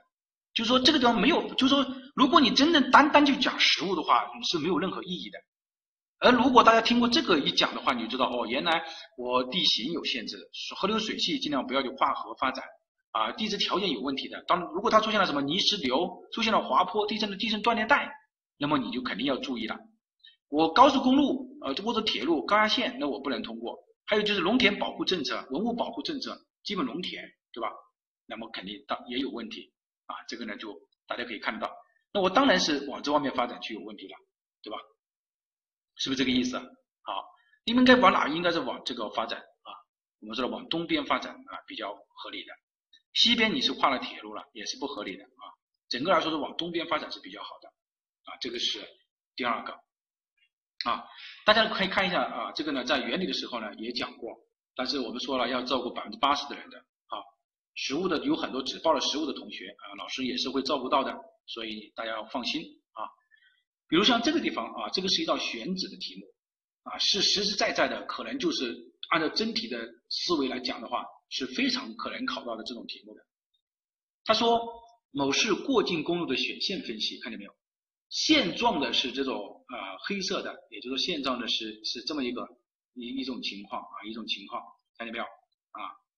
然后呢，有两条线啊，一条呢规划的呢是往这边发展，啊，一条规划的啊，大家我换一个颜色，啊，换一个颜色，一条规划的呢是往绿色的这这么这么这个样子的，然后过来的走的；一条呢规划的就是什么呢？就是直接走这个地方，走这个地方沿过来这样走的，让你选线啊，让你选线哪一个要合理？那我们也是一样的啊，一样的。这个二幺五二六啊，我其实我一直想说了，就是。啊，不管你你你这个样的，你每一次我感觉到你都是这样那样这样那样啊，有些时候我觉得是相互的，就说机构这么多对吧？你 A P P 你也觉得这样对吧？直播这明显大家都是你也觉得卡，清晰度也觉得不够。当然我承认肯定有机构做的也是有一些不够的地方对吧？但是你天天这样抱怨，其实也解决不了任何的问题。像 A P P 你说这个。弹跳好像我看到助理他们也是天天在这个进行修改，嗯，你我我觉得是相互的吧，就是说有有些事要相互理解一下，对吧？啊，你你说你这个苹果十一也卡，屏这个 A P P 不能分屏，呃，包括各种，呃，因为毕竟嘛也没有办法满足所有的功能嘛，对吧？包括你说你买什么德国进口的什么什么音响等等啊，我们也看见了啊，相互理解一下啊，相互理解一下，我只能这样说，没有什么太大的一个意义。好，我们接下来往下讲吧。好，我们从这个地方我们来看啊，就是你整个现状啊，你从这方面走了，对吧？然后呢，他说改线啊，大家可以看一下他这个改线，他改线他给了两个两个线型。一个线型呢是走下面啊，一个线型是走下面，一个线型呢是走什么？走上面啊。那么我们也可以发现这么一个问题：如果你看它这个地方有个城市发展方向，大家看见没有？看见没有？这个城市发展方向就这个方向，看见没有？你从这个整个城市发展方向就哦，我原来的城市还是要往这方面来发展的，对吧？那如果你这个显线你选到到下面南侧的这根线的话，你就会发现什么呢？阻碍了我整个城市的发展，对不对？是不是阻碍了我整个城市的发展？是不是？啊，这个没有问题吧？那你阻碍了整个城市的发展，那我们在进行好，那我们在进行方案的方案的时候，我们就啊，我擦掉一下啊，我重新擦掉一下。那我们在进行方案选择，就是说这两个方案选择的时候，你看一个是这根线，大家看见吗？一个是这根线。往这里走了，就是红色的这根线，对吧？一个呢是往下面，那显然第二根线显然就是不好的，那么它就和我们城市的发展方向有典型的冲突，是不是？有典型的冲突，啊，大家看见没有？好，这个呢是一个啊，这个是一个。第二个，我们来看啊，看什么呢？呃，如果大家认真听哈。除了这个要素之外，其实还有一个要件，还有一个什么要件呢？就是它为什么走这方面还要更好一点呢？就是因为它形成了一个交通的一个通道。比如说这里有铁路，这里原来就有，原来就有什么？原来就有一条公路。然后呢，我改线的话，我也改到这个地方，铁路和公路就形成了一个什么？形成一个走廊。也就是说，我北侧就是一个走廊，那我城市往这方面发展的话，就非常的好了，对吧？大家如果看现这个现在的这个呃这个叫什么？这个城市综合交通体系规划这个标准当中就提到了这么一个，就要尽量形成这个走廊。当然，它走廊是分为两种啊，一种叫叫公交公共走廊啊，就是公交走廊；一种呢就是我们说的对外客运走对外的走廊。那么这个呢就属于什么？典型的对外的走啊，这个呢给大家发散一下。那么每年考交通是有一道题目的啊，考选址、考显线呢也考过很多次，啊，这个是第二种情况。那么我们通过这两种情况呢，我们就知道这个城镇开发边界的发展方向啊，它是需要考虑这么多因素的啊，这个是第二个。第三个啊，我们还来看一道题目，就是关于这个也是一道真题显现的，也是他说某县市因省道改线啊，已形成了两个总体方案。就原来的省道呢是是这样的，看见没有？然后它改线之后呢，改的一个是往这方面去走，啊，一个是往这方面走，一个呢是往这里走，啊，一个是往这里走。那首先呢，大家可以看得到，看得到一个什么现象呢？就这两个方案呢，除了在这个地方有区别，其他的地方基本上没太大的区别，并且都是形成了一个廊道，一个高压，一个一个对外交通的廊道，看见没有？如果说是你往这边走的话，往南边走的话，这里有风景名胜区，那我们说显然就可能就是完全是不对的，并且这里有基本农田，对不对？那显然就不对的。所以这个是第一个，呃，肯定它它的优良的地方，它的好的地方。第二个呢，需要说明的问题就是说，呃，用地往哪方面走，它是让你选择一个方案，选择一个什么方案呢？选择一个呃用地的一个方案，啊，选择这个用地的方案。大家如果从这个方案当中，你可以看得出来。啊，它是不同的啊，你对应过来你看一下，啊，你对下来你看一下，啊，这边的话呢，这个方案总体方案相当于是什么呢？相当于是往西，啊，往往往这个东边走了，而这个方案，你看它整个用地的发展方向是往哪边呢？是往这边走了，往西边走了，然后让你选择一个比较好的方案。大家如果从这个地方呢，呃，你也可以看出来啊，当然是呃下面的好。为什么是下面的好？那就要写出说明理由了，对吧？要说明理由啊，说明个什么理由呢？啊，这个呢，大家可以看得到啊。第一个就是有题目啊，我们来看题目啊啊，我认为这个题目啊，今年就是老师每一个案例拿出来讲，不是真有目的的啊。我们为什么说有目的呢？第一个就是西部为山丘坡地，东部为较为平坦，水资源充沛，也就是说，西部这一个地方为山丘的坡地，东部这个地方为水资源平坦，那么大家就知道这个地方是适合于我们说的什么？我们说的什么？农田建设的，因为我们在讲这个城市用地选择的时候，原理的时候，我们讲过了，尽量少占用耕地或者是什么，或者是什么。对吧？我们是讲过这一点的，尽量少占占用耕地和农用地、农田。那么因此呢，我们当然是要靠近往山坡丘地这个地方来走，这个点非常的要注意来，哈，非常的要注意来。这个是一个点。第二个点呢，就是刚刚这个同学说的非常好的，因为这边是地级市，这边只是县城，那我们为了获得更好的，获得更好的什么呢？辐射大城市的这个带动作用，那我们当然是往什么呢？往这边发展更好。你这样对过来的话，第二个方案当然就对应的更好，对吧？对经济辐射。好，第三个其实还可以说的啊，我们还有一个，你看，呃，这个方案这个地方是什么？这个地方是工业和仓储，看见没有？工业和仓储，工业和仓储重运输，并且可以什么呢？可以把这个。铁路客运站和公路站应用的非常好，是不是？那么这个地方就是他说的这句话：国家规划社会经济快速发展的趋势啊，也就是说这个地方我们的用地对更合理，它的用地更合理。你看，你这个地方大片的是居住用地靠到这个地方，而我是什么呢？我就把我的我居住用地靠到风景名胜区和靠近河流的这段地方，看见没有？看见没有？哎，这个地方呢就靠近的是什么呢？靠近的是铁路，靠近的是对外的公路，当然我的用地和这个更匹配了，是不是？是不是这个意思？对，干干干扰较小，良好地段给居住。所以你看，通过这几个方案，当然其实还有一点就是说，我方案通过这样来改的话，你看这两种来相对来说的话，当然是什么留有发展的余地来说的话，当然是方案二更好，对吧？当然是方案二更好。是不是这个意思？哎，因此呢，我们讲到这个地方呢，其实那这个点和前面几个点，其实就要说明这个问题，说明什么问题的，就要注意啊。我们不要去尽量不要去占用耕地啊，尽量不要去占用耕地。这个呢，就是当然是方案二更优，对吧？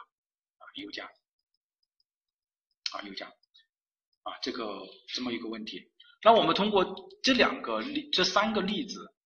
啊，一个是讲了这个城市的发展方向，一个呢是讲了这个选线，一个呢是讲了啊第二个啊这这么一道真题，就是用地的选择、用地的发展方向和占用基本农占是否占有农田的，我们就确定了这个城镇开发边界的因素。那可想而知，大家不要看到这几句话，呃，可能你读的时候你没有读出来，但是老师给你这样解读了一下的话，你发现它当然是很重要的啊，城镇开发边界。好，那我们再来看啊，下一个，啊，第三个就是关于城镇开发的一个规模，城镇开发的规模，这个开发规模应该如何来做？开发规模，就说我到底要多少用地的规模？这个呢，我们快速的过一下，这个相对来说呢很简单。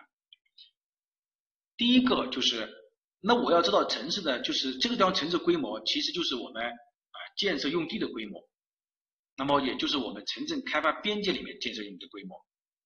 那么这个建设用地规模是怎么来算的？呃，怎么来看出一个向东，一个向西，是吧？那你画两根线，你就。你就你就对应得出来嘛，对吧？这个显然这个是往往往什么呢？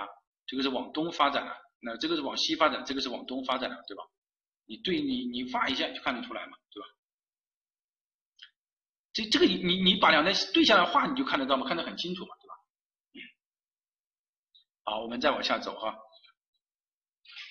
好，那我们通过这个城市的这个规模，也就是城镇开发边界的这个规模啊，对吧？那我们通过这个规模，我们怎么来来看呢？那么我们说规模是通过人口乘以什么呢？乘以人均用地来预测的，对吧？是不是？就说我这个人口乘以人均来预测。那么人口怎么来预测呢？啊，人口我们说啊，它的构成呢有这么几个啊，大家可以看一下这里啊，老师总结的。那么人口我们说怎么来预测？啊，然后预测人口的意方法有哪些？有职工待见系数、综合平衡，啊，时间系列法、相关分析法、区位法、类比法，啊，包括环境容量，对吧？还有这个比例分配，啊，我们通过这几个，我们来预测人口。刚刚那个同学说的非常好，就是说你不是说以水定城嘛，对吧？啊，以水定城，举例子，比如说我这个用我的水的嘛，可以有一。比如说四千万人可以什么可以满足，但是你就不能说我整个城市规划人口四千万人吧？你不可能这样说，对吧？是不是？那你还是要通过你的预测来进行。比如说我最多可能就是一一一百万或者是一千万，对吧？我们说啊，以水定城，水只是作为最后的那个门槛啊门槛。好，这个呢是关于人口预测的。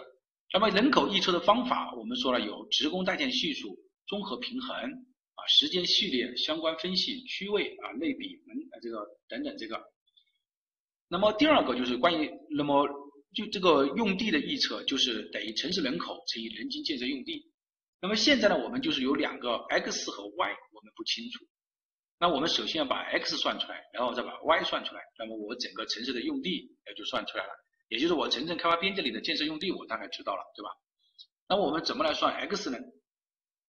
那么就通过啊人口预测的这个方法，可以算出 x 出来，啊，那我们说独立的预测方法呢，有以下几个，啊，这这些都是可以独立来预测的，而校核的方法呢是下面三个，这个在原理书上呢是说的很清楚的。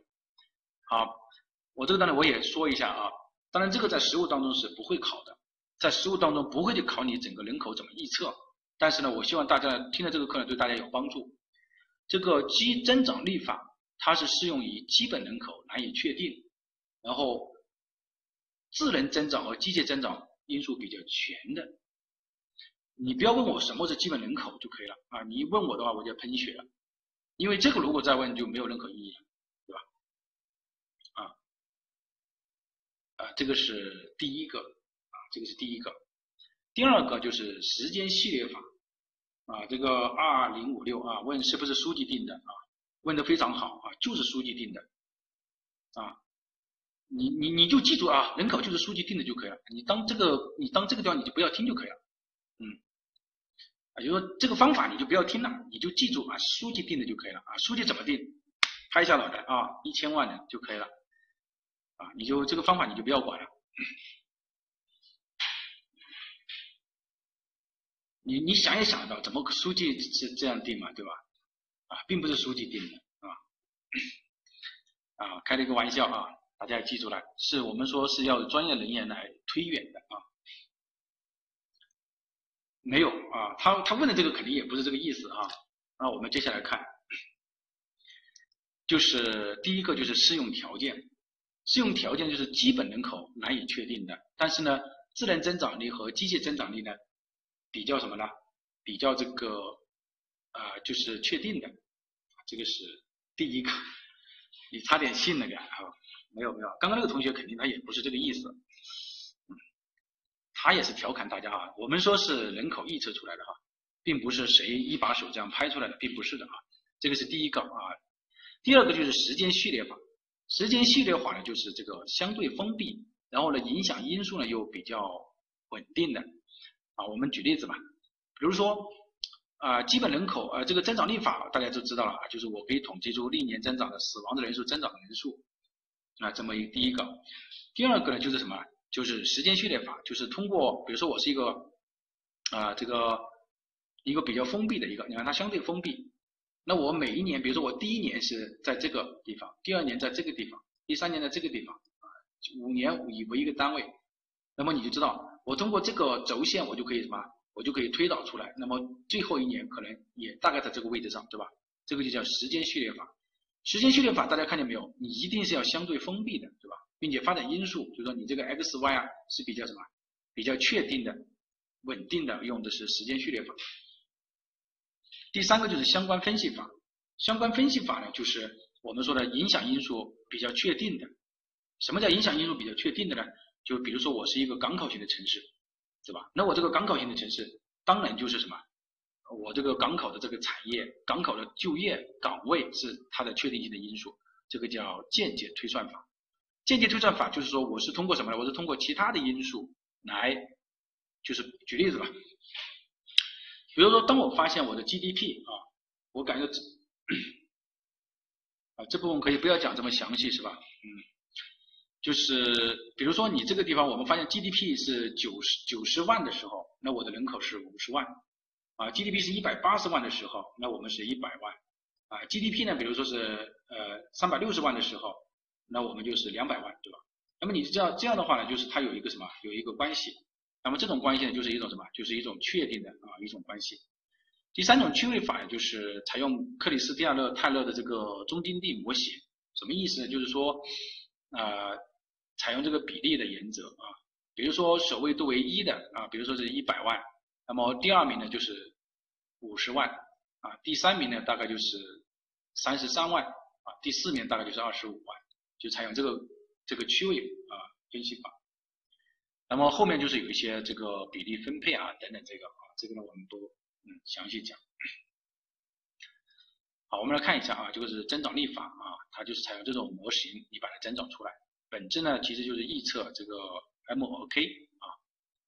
好，我们来看一下，就是时间嗯呃这个趋势外推法，趋势外推法呢就是采用这个方式啊，我们说了一二对应这样。然后找出一个相关性出来，对吧？找出一个相关性出来。第三个呢，我们就是一个相关分析法，也就是说，我不通过，我是通过其他的因素来算出来的。那比如说我经济，我通过人均 GDP 啊和它的人口的关系把它算出来的。那第四个呢，就是我们说职工代建系数啊，这个大家都很清楚啊，它适用的是工矿型的这个啊企业和城市。啊，第五个呢，就是资源承载能力啊。那我们说很多，就说你规划期末的，你最后除一下啊，你怎么来？当然，它这个核心是土地开发潜力怎么来确定，对吧？然后就是人均建设用地的标准怎么来确定？好，那么这个地方呢提了两个问题，第一个土地开发潜力啊怎么来确定呢？啊，这个地方我们不讲，它有很多的因素在里面。那么第二个就是关于人均建设用地的标准怎么来确定的问题。人均用地建设用地的标准怎么来确定呢？我们说。我们就按照这个标准来确定，这个标准是哪里来的？这个标准是规范，对吧？这个标准是规范，规范的话就需要什么呢？就需要确定几个点，确定什么几个点呢？就是人均用地你到底是多少，对吧？好，我们来看，那么到底我整个城市的人均用地要有多少呢？那我人口，比如说我已经预测出来了啊，人口我已经预测出来了。那我到底要采用它的人人均用地是多少呢？啊，这个呢就是我们规范当中明确给出来的一个要素。比如说，当你的呃人现状人均用地小于六十五的时候，那么你可以采用的指标就是六十五到八十五，看见没有？就是采用六十五到八十五。那么你采用六十五到八十五的话，那么你还要看一下你可以调整的幅度，你可以调整一下你调整的幅度。同样的道理，你到一百零五到一百一十五的时候也是一样的，你要看一下你能选择的啊这个幅度是多少啊？我们来看一下啊，举例子，比如说这个呃陕西延安市的，它处在二类的气候区，那二类气候区首先呢就在这个地方，对吧？那么它现状建设用地是六十四，也就是小于六十五，所以它规划规划期末的常住人口，这个就是你预测出来的人口了，对吧？你预测出来的人口是五十万，那你预测出来的人口是五十万，那你对着在这个地方找五十万，比如说二十到五十万，大于五十万，也就是说这个这个规模基础之上，然后你看它允许调整的幅度是什么？是大于零的，所以的话你就啊六十五到八十五就可以了，对吧？这个是一一种气候期呃这个气候期的情况。好，我们再来看一下啊，第二个就是比如说湖南的这个衡阳的，同样道理，它处在这个三类气候区，那我就在三类气候区啊，在这个地方，它的现状人均是七零点五，七零点五的话呢是处在这个阶段，对吧？是处在这个阶段。那你处在这个阶段的话，规划期末常住人口为一百三十万，对应的过来一百三十万就是大于什么？大于五十万了，就是一百三十万。好，那么它调整的幅度，它调整的幅度是怎么调整的？它是你看零点一到二十，那我原来是七零点五，那我加上零点一的话就是七零点六，对吧？然后呢，我再加上二十的话就是九零点五，是不是？也就是说，按照这个呃规划人口这个调整的话，那么就是什么？就是什么？就是九零点五。就是我我可以选择的用地范围是七零点七零点六到九零点五，但是同样的道理，我还要符合允许的允许采用的，那我对应的过来就是六十五到九十五，也就是六十五到九十五，七零点六到九零点五起交集，明白这个意思吧？起交集，好，起交集，明白这个意思吧？明白这个意思没有？起交集。好，那么为什么说是你要记住这个呃这么一个问题呢？就是有些时候你允你调整的幅度算出来的结果和允许采用这个范围算出来的结果，有些时候是会出现这种相交叉的情况啊。所以你不要认为你这个通过增加零点一到二十，你就可以把它呃就把它算出来了，这个是错误的啊，这个是错误的。所以呢，这个是第二个问题，啊，第三个问题呢，就是啊，我们来看一下啊，就是新建城市的人口啊，八零点五，然后呢，这个啊，这个大家理解一下就可以了啊。我们还有一个问题，就是要记住啊，就是反正你的上限是不能大于一百五的，明白这个意思吧？你的上限是不能大于一百五的，啊，这个是第二个。那么刚刚有同学问啊，是否要把它背下来啊？当然是不要背下来。啊，背下来呢也就不要你来听课了啊。但是呢，要不要有不有用呢？啊，有用啊。这个并且呢，考了很多次。那我们来看一下，你只要记住三个数据就可以了。就是在实物当中，你只要记住三个数据。在原理当中，去年是考了完整的啊一一道多项选择题，那道题目本身就是不是给你得分的，就是因为你要背这个表，你肯定是背不下来。实物当中记住六十五。记住一百一十五，记住一百一就可以了，明白这个意思吧？啊，关键词。刚刚有同学说他听了 n 遍了，那我想问一下你，我勾出这个一百一十一百零五是什么概念？就是一百零五是什么概念？就是为什么当时老师要勾一百零五？你还知道吧？你知道吧？你说一下，就是为什么当时我要勾一百零五？为什么当时要勾一百零五？这个很重要。啊，只能往下调啊，答的非常好。好，那么我我再来总结一下啊。第一，不能小于六十五，这个这个应该是不会出现这种情况。第二，不能大于一百一十五。你看，最大的值不能大于一百一十五，第三，当现状用地是一百零五的时候，它只能负向调整，看见没有？也就是说，比如说现状它告诉你人均用建设用地是一百零五，那么规划的人均用地就要要小于一百零五，明白这个意思吧？明白这个意思没有？就要小于一百零五。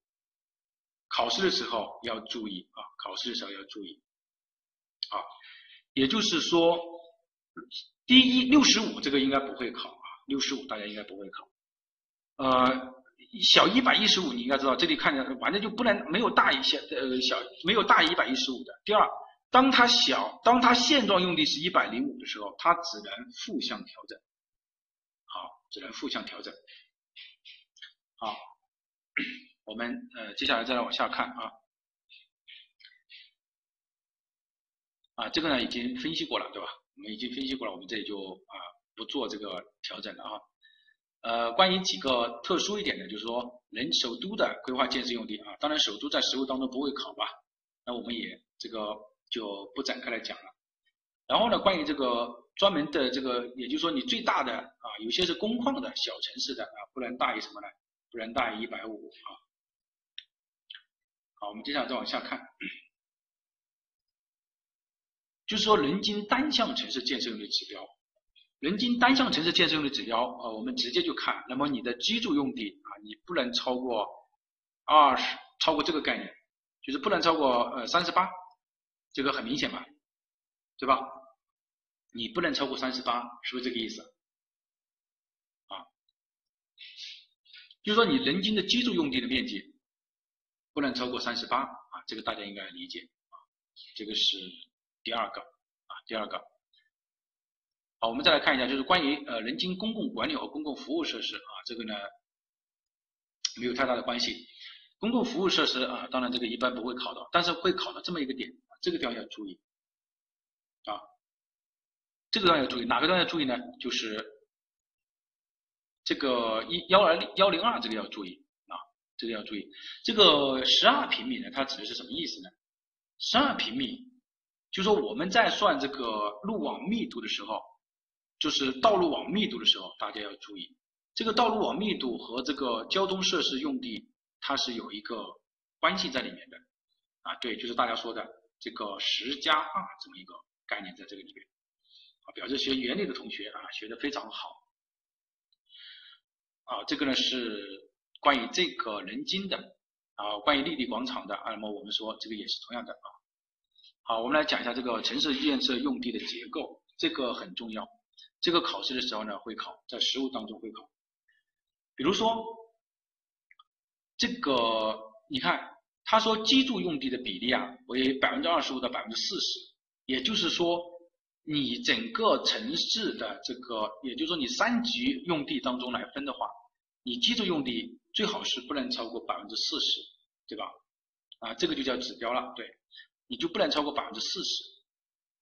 然后公共管理和公共服务设施用地大概是百分之五到百分之八，对，用地平衡表。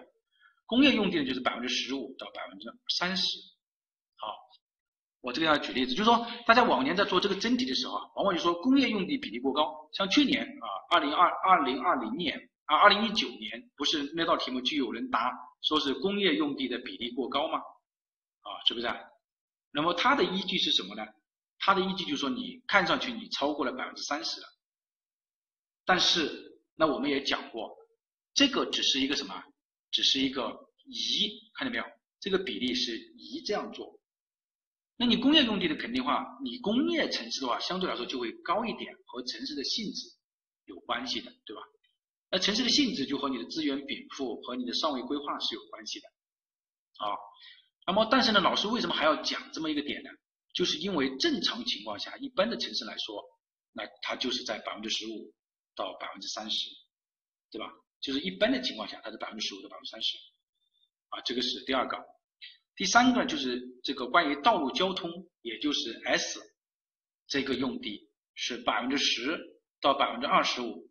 那么现在呢，在我们这个用地分类标准当中是百分之十到百分之二十五，但是现在中央包括我们的若干呃这个城市综合交通体系规划标准，包括居住区规划设计标准，都全部改成了百分之十五到百分之二十五，对吧？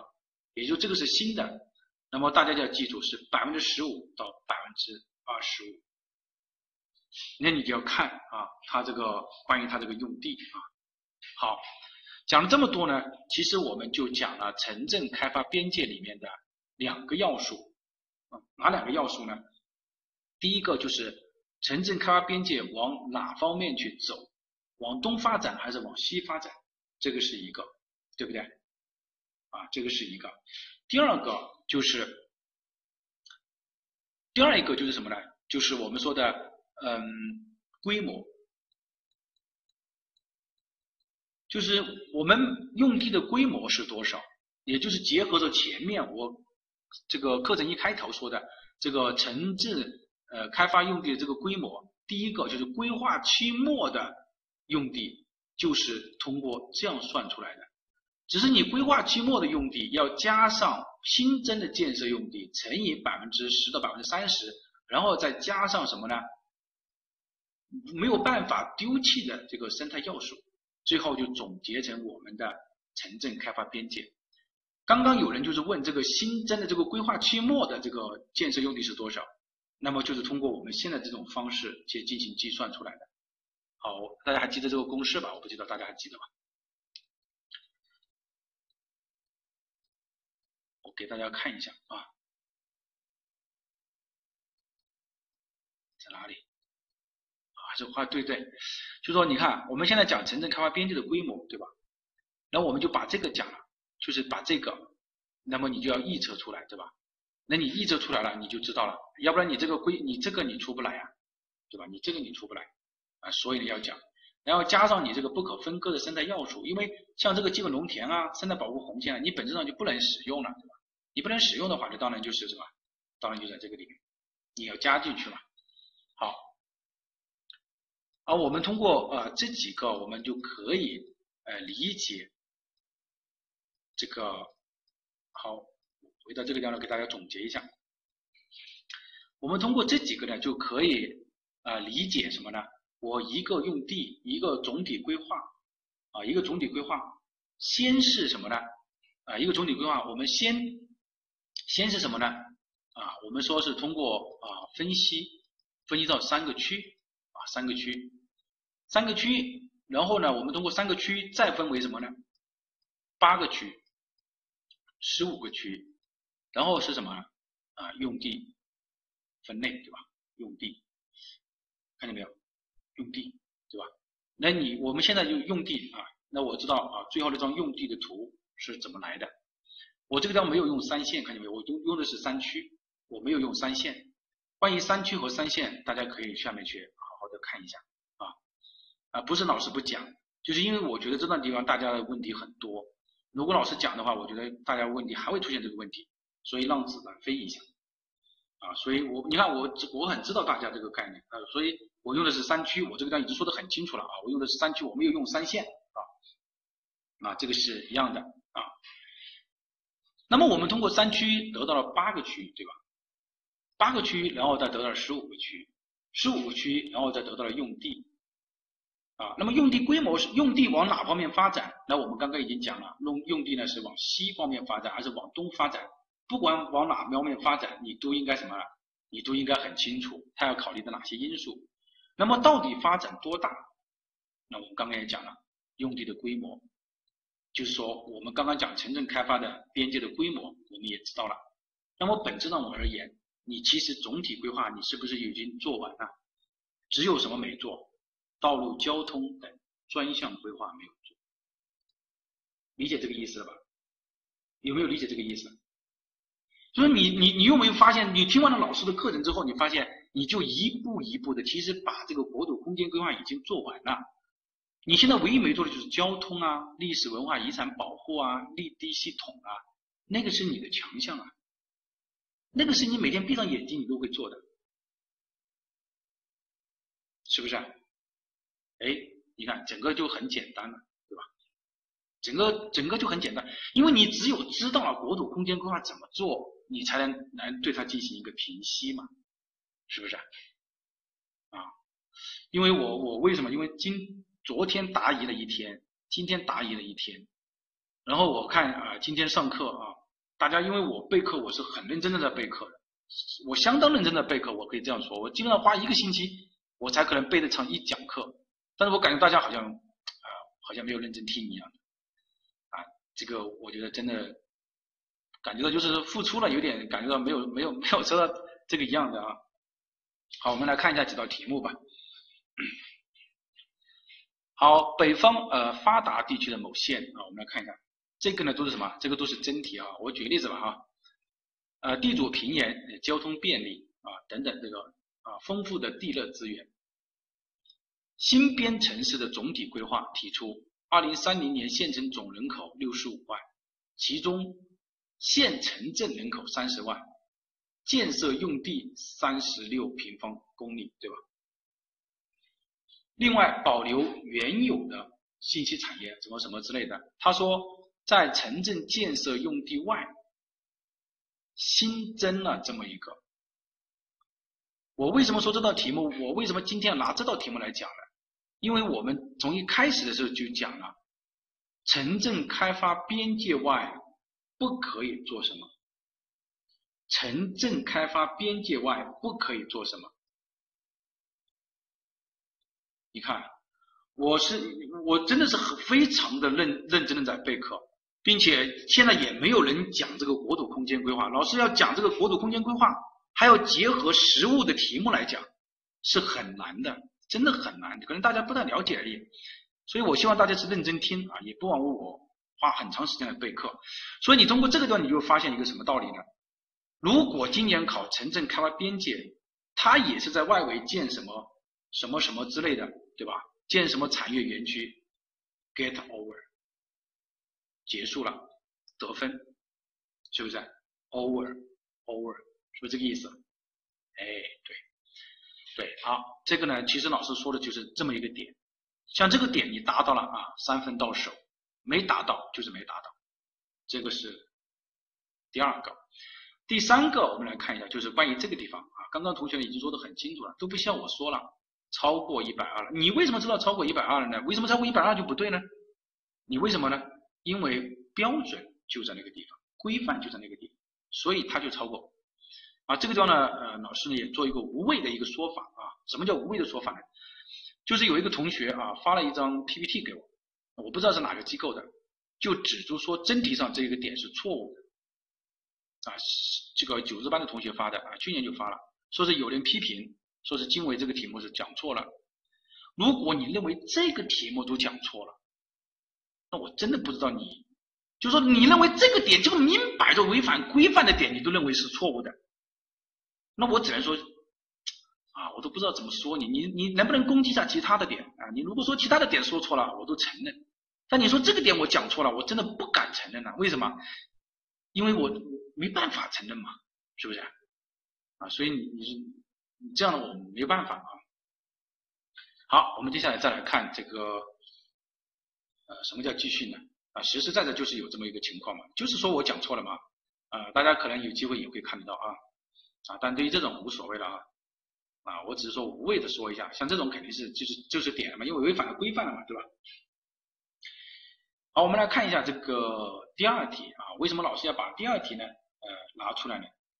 啊，就是在这个地方，你看一下，他说，呃，下图为某市级中心的总体规划，看见没有？看见没有？啊，如果像这道题目啊，如果说改改一下，他说城市呢向南发展，你就知道。啊这个地方又占用了农田，当然这个题目这个地方是没有的哈。你看，南部为基本农田啊，城市向南发展，这个地方你要占用基本农田，你还要跨什么呢？你还要跨河。你觉得？你觉得这个这个还需要老师？你觉得你掌握了这种原理，你觉得还需要老师来专门来讲每一道题目吗？其实都已经没有必要来讲了。你说他看到城市。北部、南部为基本农田，南西部为荒地。你要向这方面来发展，你就知道，哎，今天老师讲了，这个显然是不对的，啊，对吧？这个已经说了很多次了。刚刚我们讲了城市的开发建设用地的发展方向，对吧？除了这个之外呢，其实这个地方还有一个点啊，我们要提出来啊，这个点呢，当年呢答对的是很少的，就是城市建设用地是就这么多，占居住用地的建设用的比例是这么多，那么我们之前算过啊，乘以百分之四十五，那么就是居住用地的，对吧？然后除以怎么呢？除以二十一，那么等于多少？那么你看有没有超过百分之三十八？超过三十八，对吧？哎，对，居住用地的比例过高了。像这样的话两分，那这样的话呢两分。像这这个地方出现这句话呢三分。你说国土空间规划它融合进来讲，老师已经尽力了。因为我首先我是希望大家能能做这个国土空间，知道它是怎么来的，然后你再来评析它就很简单了，对吧？是不是这个道理？那么今天呢啊，我们主要的讲的内容呢是讲的什么呢？讲的国土空间规划当中的城乡规划部分。城乡规划部分，啊，城乡规划部分，啊，嗯，对，因为你如果你你你不讲这个，你你前面这些框架你不搭起来的话，呃，大家来做题是很难做的，那你不知道题目在哪个地方。第一题的温泉咋理解呢？什么温泉咋理解？他就是告诉你嘛，你在这个建设用地外，你就不能去建这个东西嘛，对吧？就这个意思嘛。那你建了就就应该新增了。在城镇建设用地外新增，新增就不行嘛，对不对？新增就不行嘛，啊，是不是这个道理？好，那我们通过这几个呢，我们就可以知道，对吧？我们就可以知道什么呢？首先呢，我们知道整个规划是如何来做的，就是整个国土空间规划是如何来做的。第二个呢，我们就知道。在整个国土空间规划当中，一些新的政策有问题的政策，那么我们还是要把它从点当中来找出来，从这个点当中来找出来。那么这个呢是啊今天的讲课的内容，啊今天的讲课的内容，嗯，那么今天呢我们就啊讲到这个地方，啊讲到这个地方。啊，下一节课我们讲什么？下一节课我们还是讲国土空间总体规划，还是讲国土国土空间总体规划。啊，嗯，有很多人呢，在这个嗯微信上啊，就是也可以，因为今天才九点半嘛，对吧？呃，问这个呃最近美国就是交流吧，啊，美国呃怎么看待这个美国的趋势，然后和我们有没有什么影响？啊，其实啊，我觉得吧，啊，大家可以看一下啊，这个是我总结的，啊，我我觉得用用这么一句可以非常的来呃说明这个问题啊，这个和考考试没有关系哈，大家不听的可以退掉了哈，就是有好多人问这么一个点，我觉得可以交流一下，啊，我就可以用这句话来来来来看待，就是后世之视今，亦犹今之视昔，我我是这么看的，就是说。你看美国它有种族歧视，对吧？美国它有两党之争，对吧？现在都发生在这个美国。美国现在的基层没有受到控制。其实美国太年轻了，啊，怎么叫美国太年轻了呢？啊，我是这么认为的，就是美国没有经历我们国家的唐朝、明朝的衰败，所以不知道牛党之争，不知道东林党之争，他现在就是两党之争。美国呢也没有经历过我们国家的五胡乱华、西晋的灭亡，所以他不知道移民族和移民管理失控会到来带来什么情况。啊，美国呢也没有经历过我们国家的元末明初，他不知道基层控制失败，不知道捕快和官兵和老百姓对立也可能导致什么呢？导致国家的失败，对吧？他也没有经历过我们国家的秦朝、隋朝的灭亡，他也不知道穷兵黩武的危害，他也不知道西周亡于戎，六国归于秦，就他不知道开罪了小弟，不知道得罪了盟友的危害。而我们我们国家都是什么？都是实实在在的历史摆在这个地方，是不是？其实大家到这个呃，我们也可以知道啊，我们习大大说的一句话啊，国虽大。好战必亡，就说美国，你国家虽然大，但是你好战必亡。但是也后面这句话也很重要啊，忘战必危呀，我们也不能图以安乐啊，忘记战争就是很危险的啊，忘战必危。大家如果从啊这个十九大，现在再回过头来听这句话，是不是觉得非常有深度，对吧？非常有深度啊。其实我觉得就是一句话啊，认清形势，放弃妄想。包括我们的考试也是一样的，也要认清形势啊，放弃掉一些没有必要的这个妄想。大家知道这个呃，任正非他在接受采访的时候，他是怎么说的？他说他已经做好了，就是他女儿孟晚舟嘛，对吧？孟女士，他说做好了就是终身和他不相见，对吧？那么他说的这句话出来了之后，大家就发现国内的很多企业就有所表示了啊。什么叫有所表示？比如说微信。比如说格力，比如说阿里巴巴，啊，这种大的企业，啊，我觉得大家就可以看得到啊，目前的这个一一层一层的这个对竞关系，其实大家就要理解，这个根本就不是所谓的，呃，所谓的什么什么什么这个啦，什么企业什么之类的，是吧？这个其实就是对未来世界主导权的一个什么一个问题，啊，对未来世界主导权的一个问题，所以我觉得和我们现在这种也是一样的啊。大家要认清形势啊，放弃幻想啊。其实和考试也是一样的啊，不要觉得还是要认清这个形势，也是很关键。那我们今天呢就啊讲到这个地方啊，讲到这个地方啊，大家辛苦了哈，大家辛苦了啊。对于老师上课的时候，呃，有些可能我我也不知道每个人的情况怎么样哈啊，但总体上来说，我希望呃不影响啊，不影响。就是有些老你我说的实话说，啊，有些东西要老师讲这个地方讲那个地方的，因为就没有展开来讲啊，是包括大多数人的意见啊，大多数人的意见。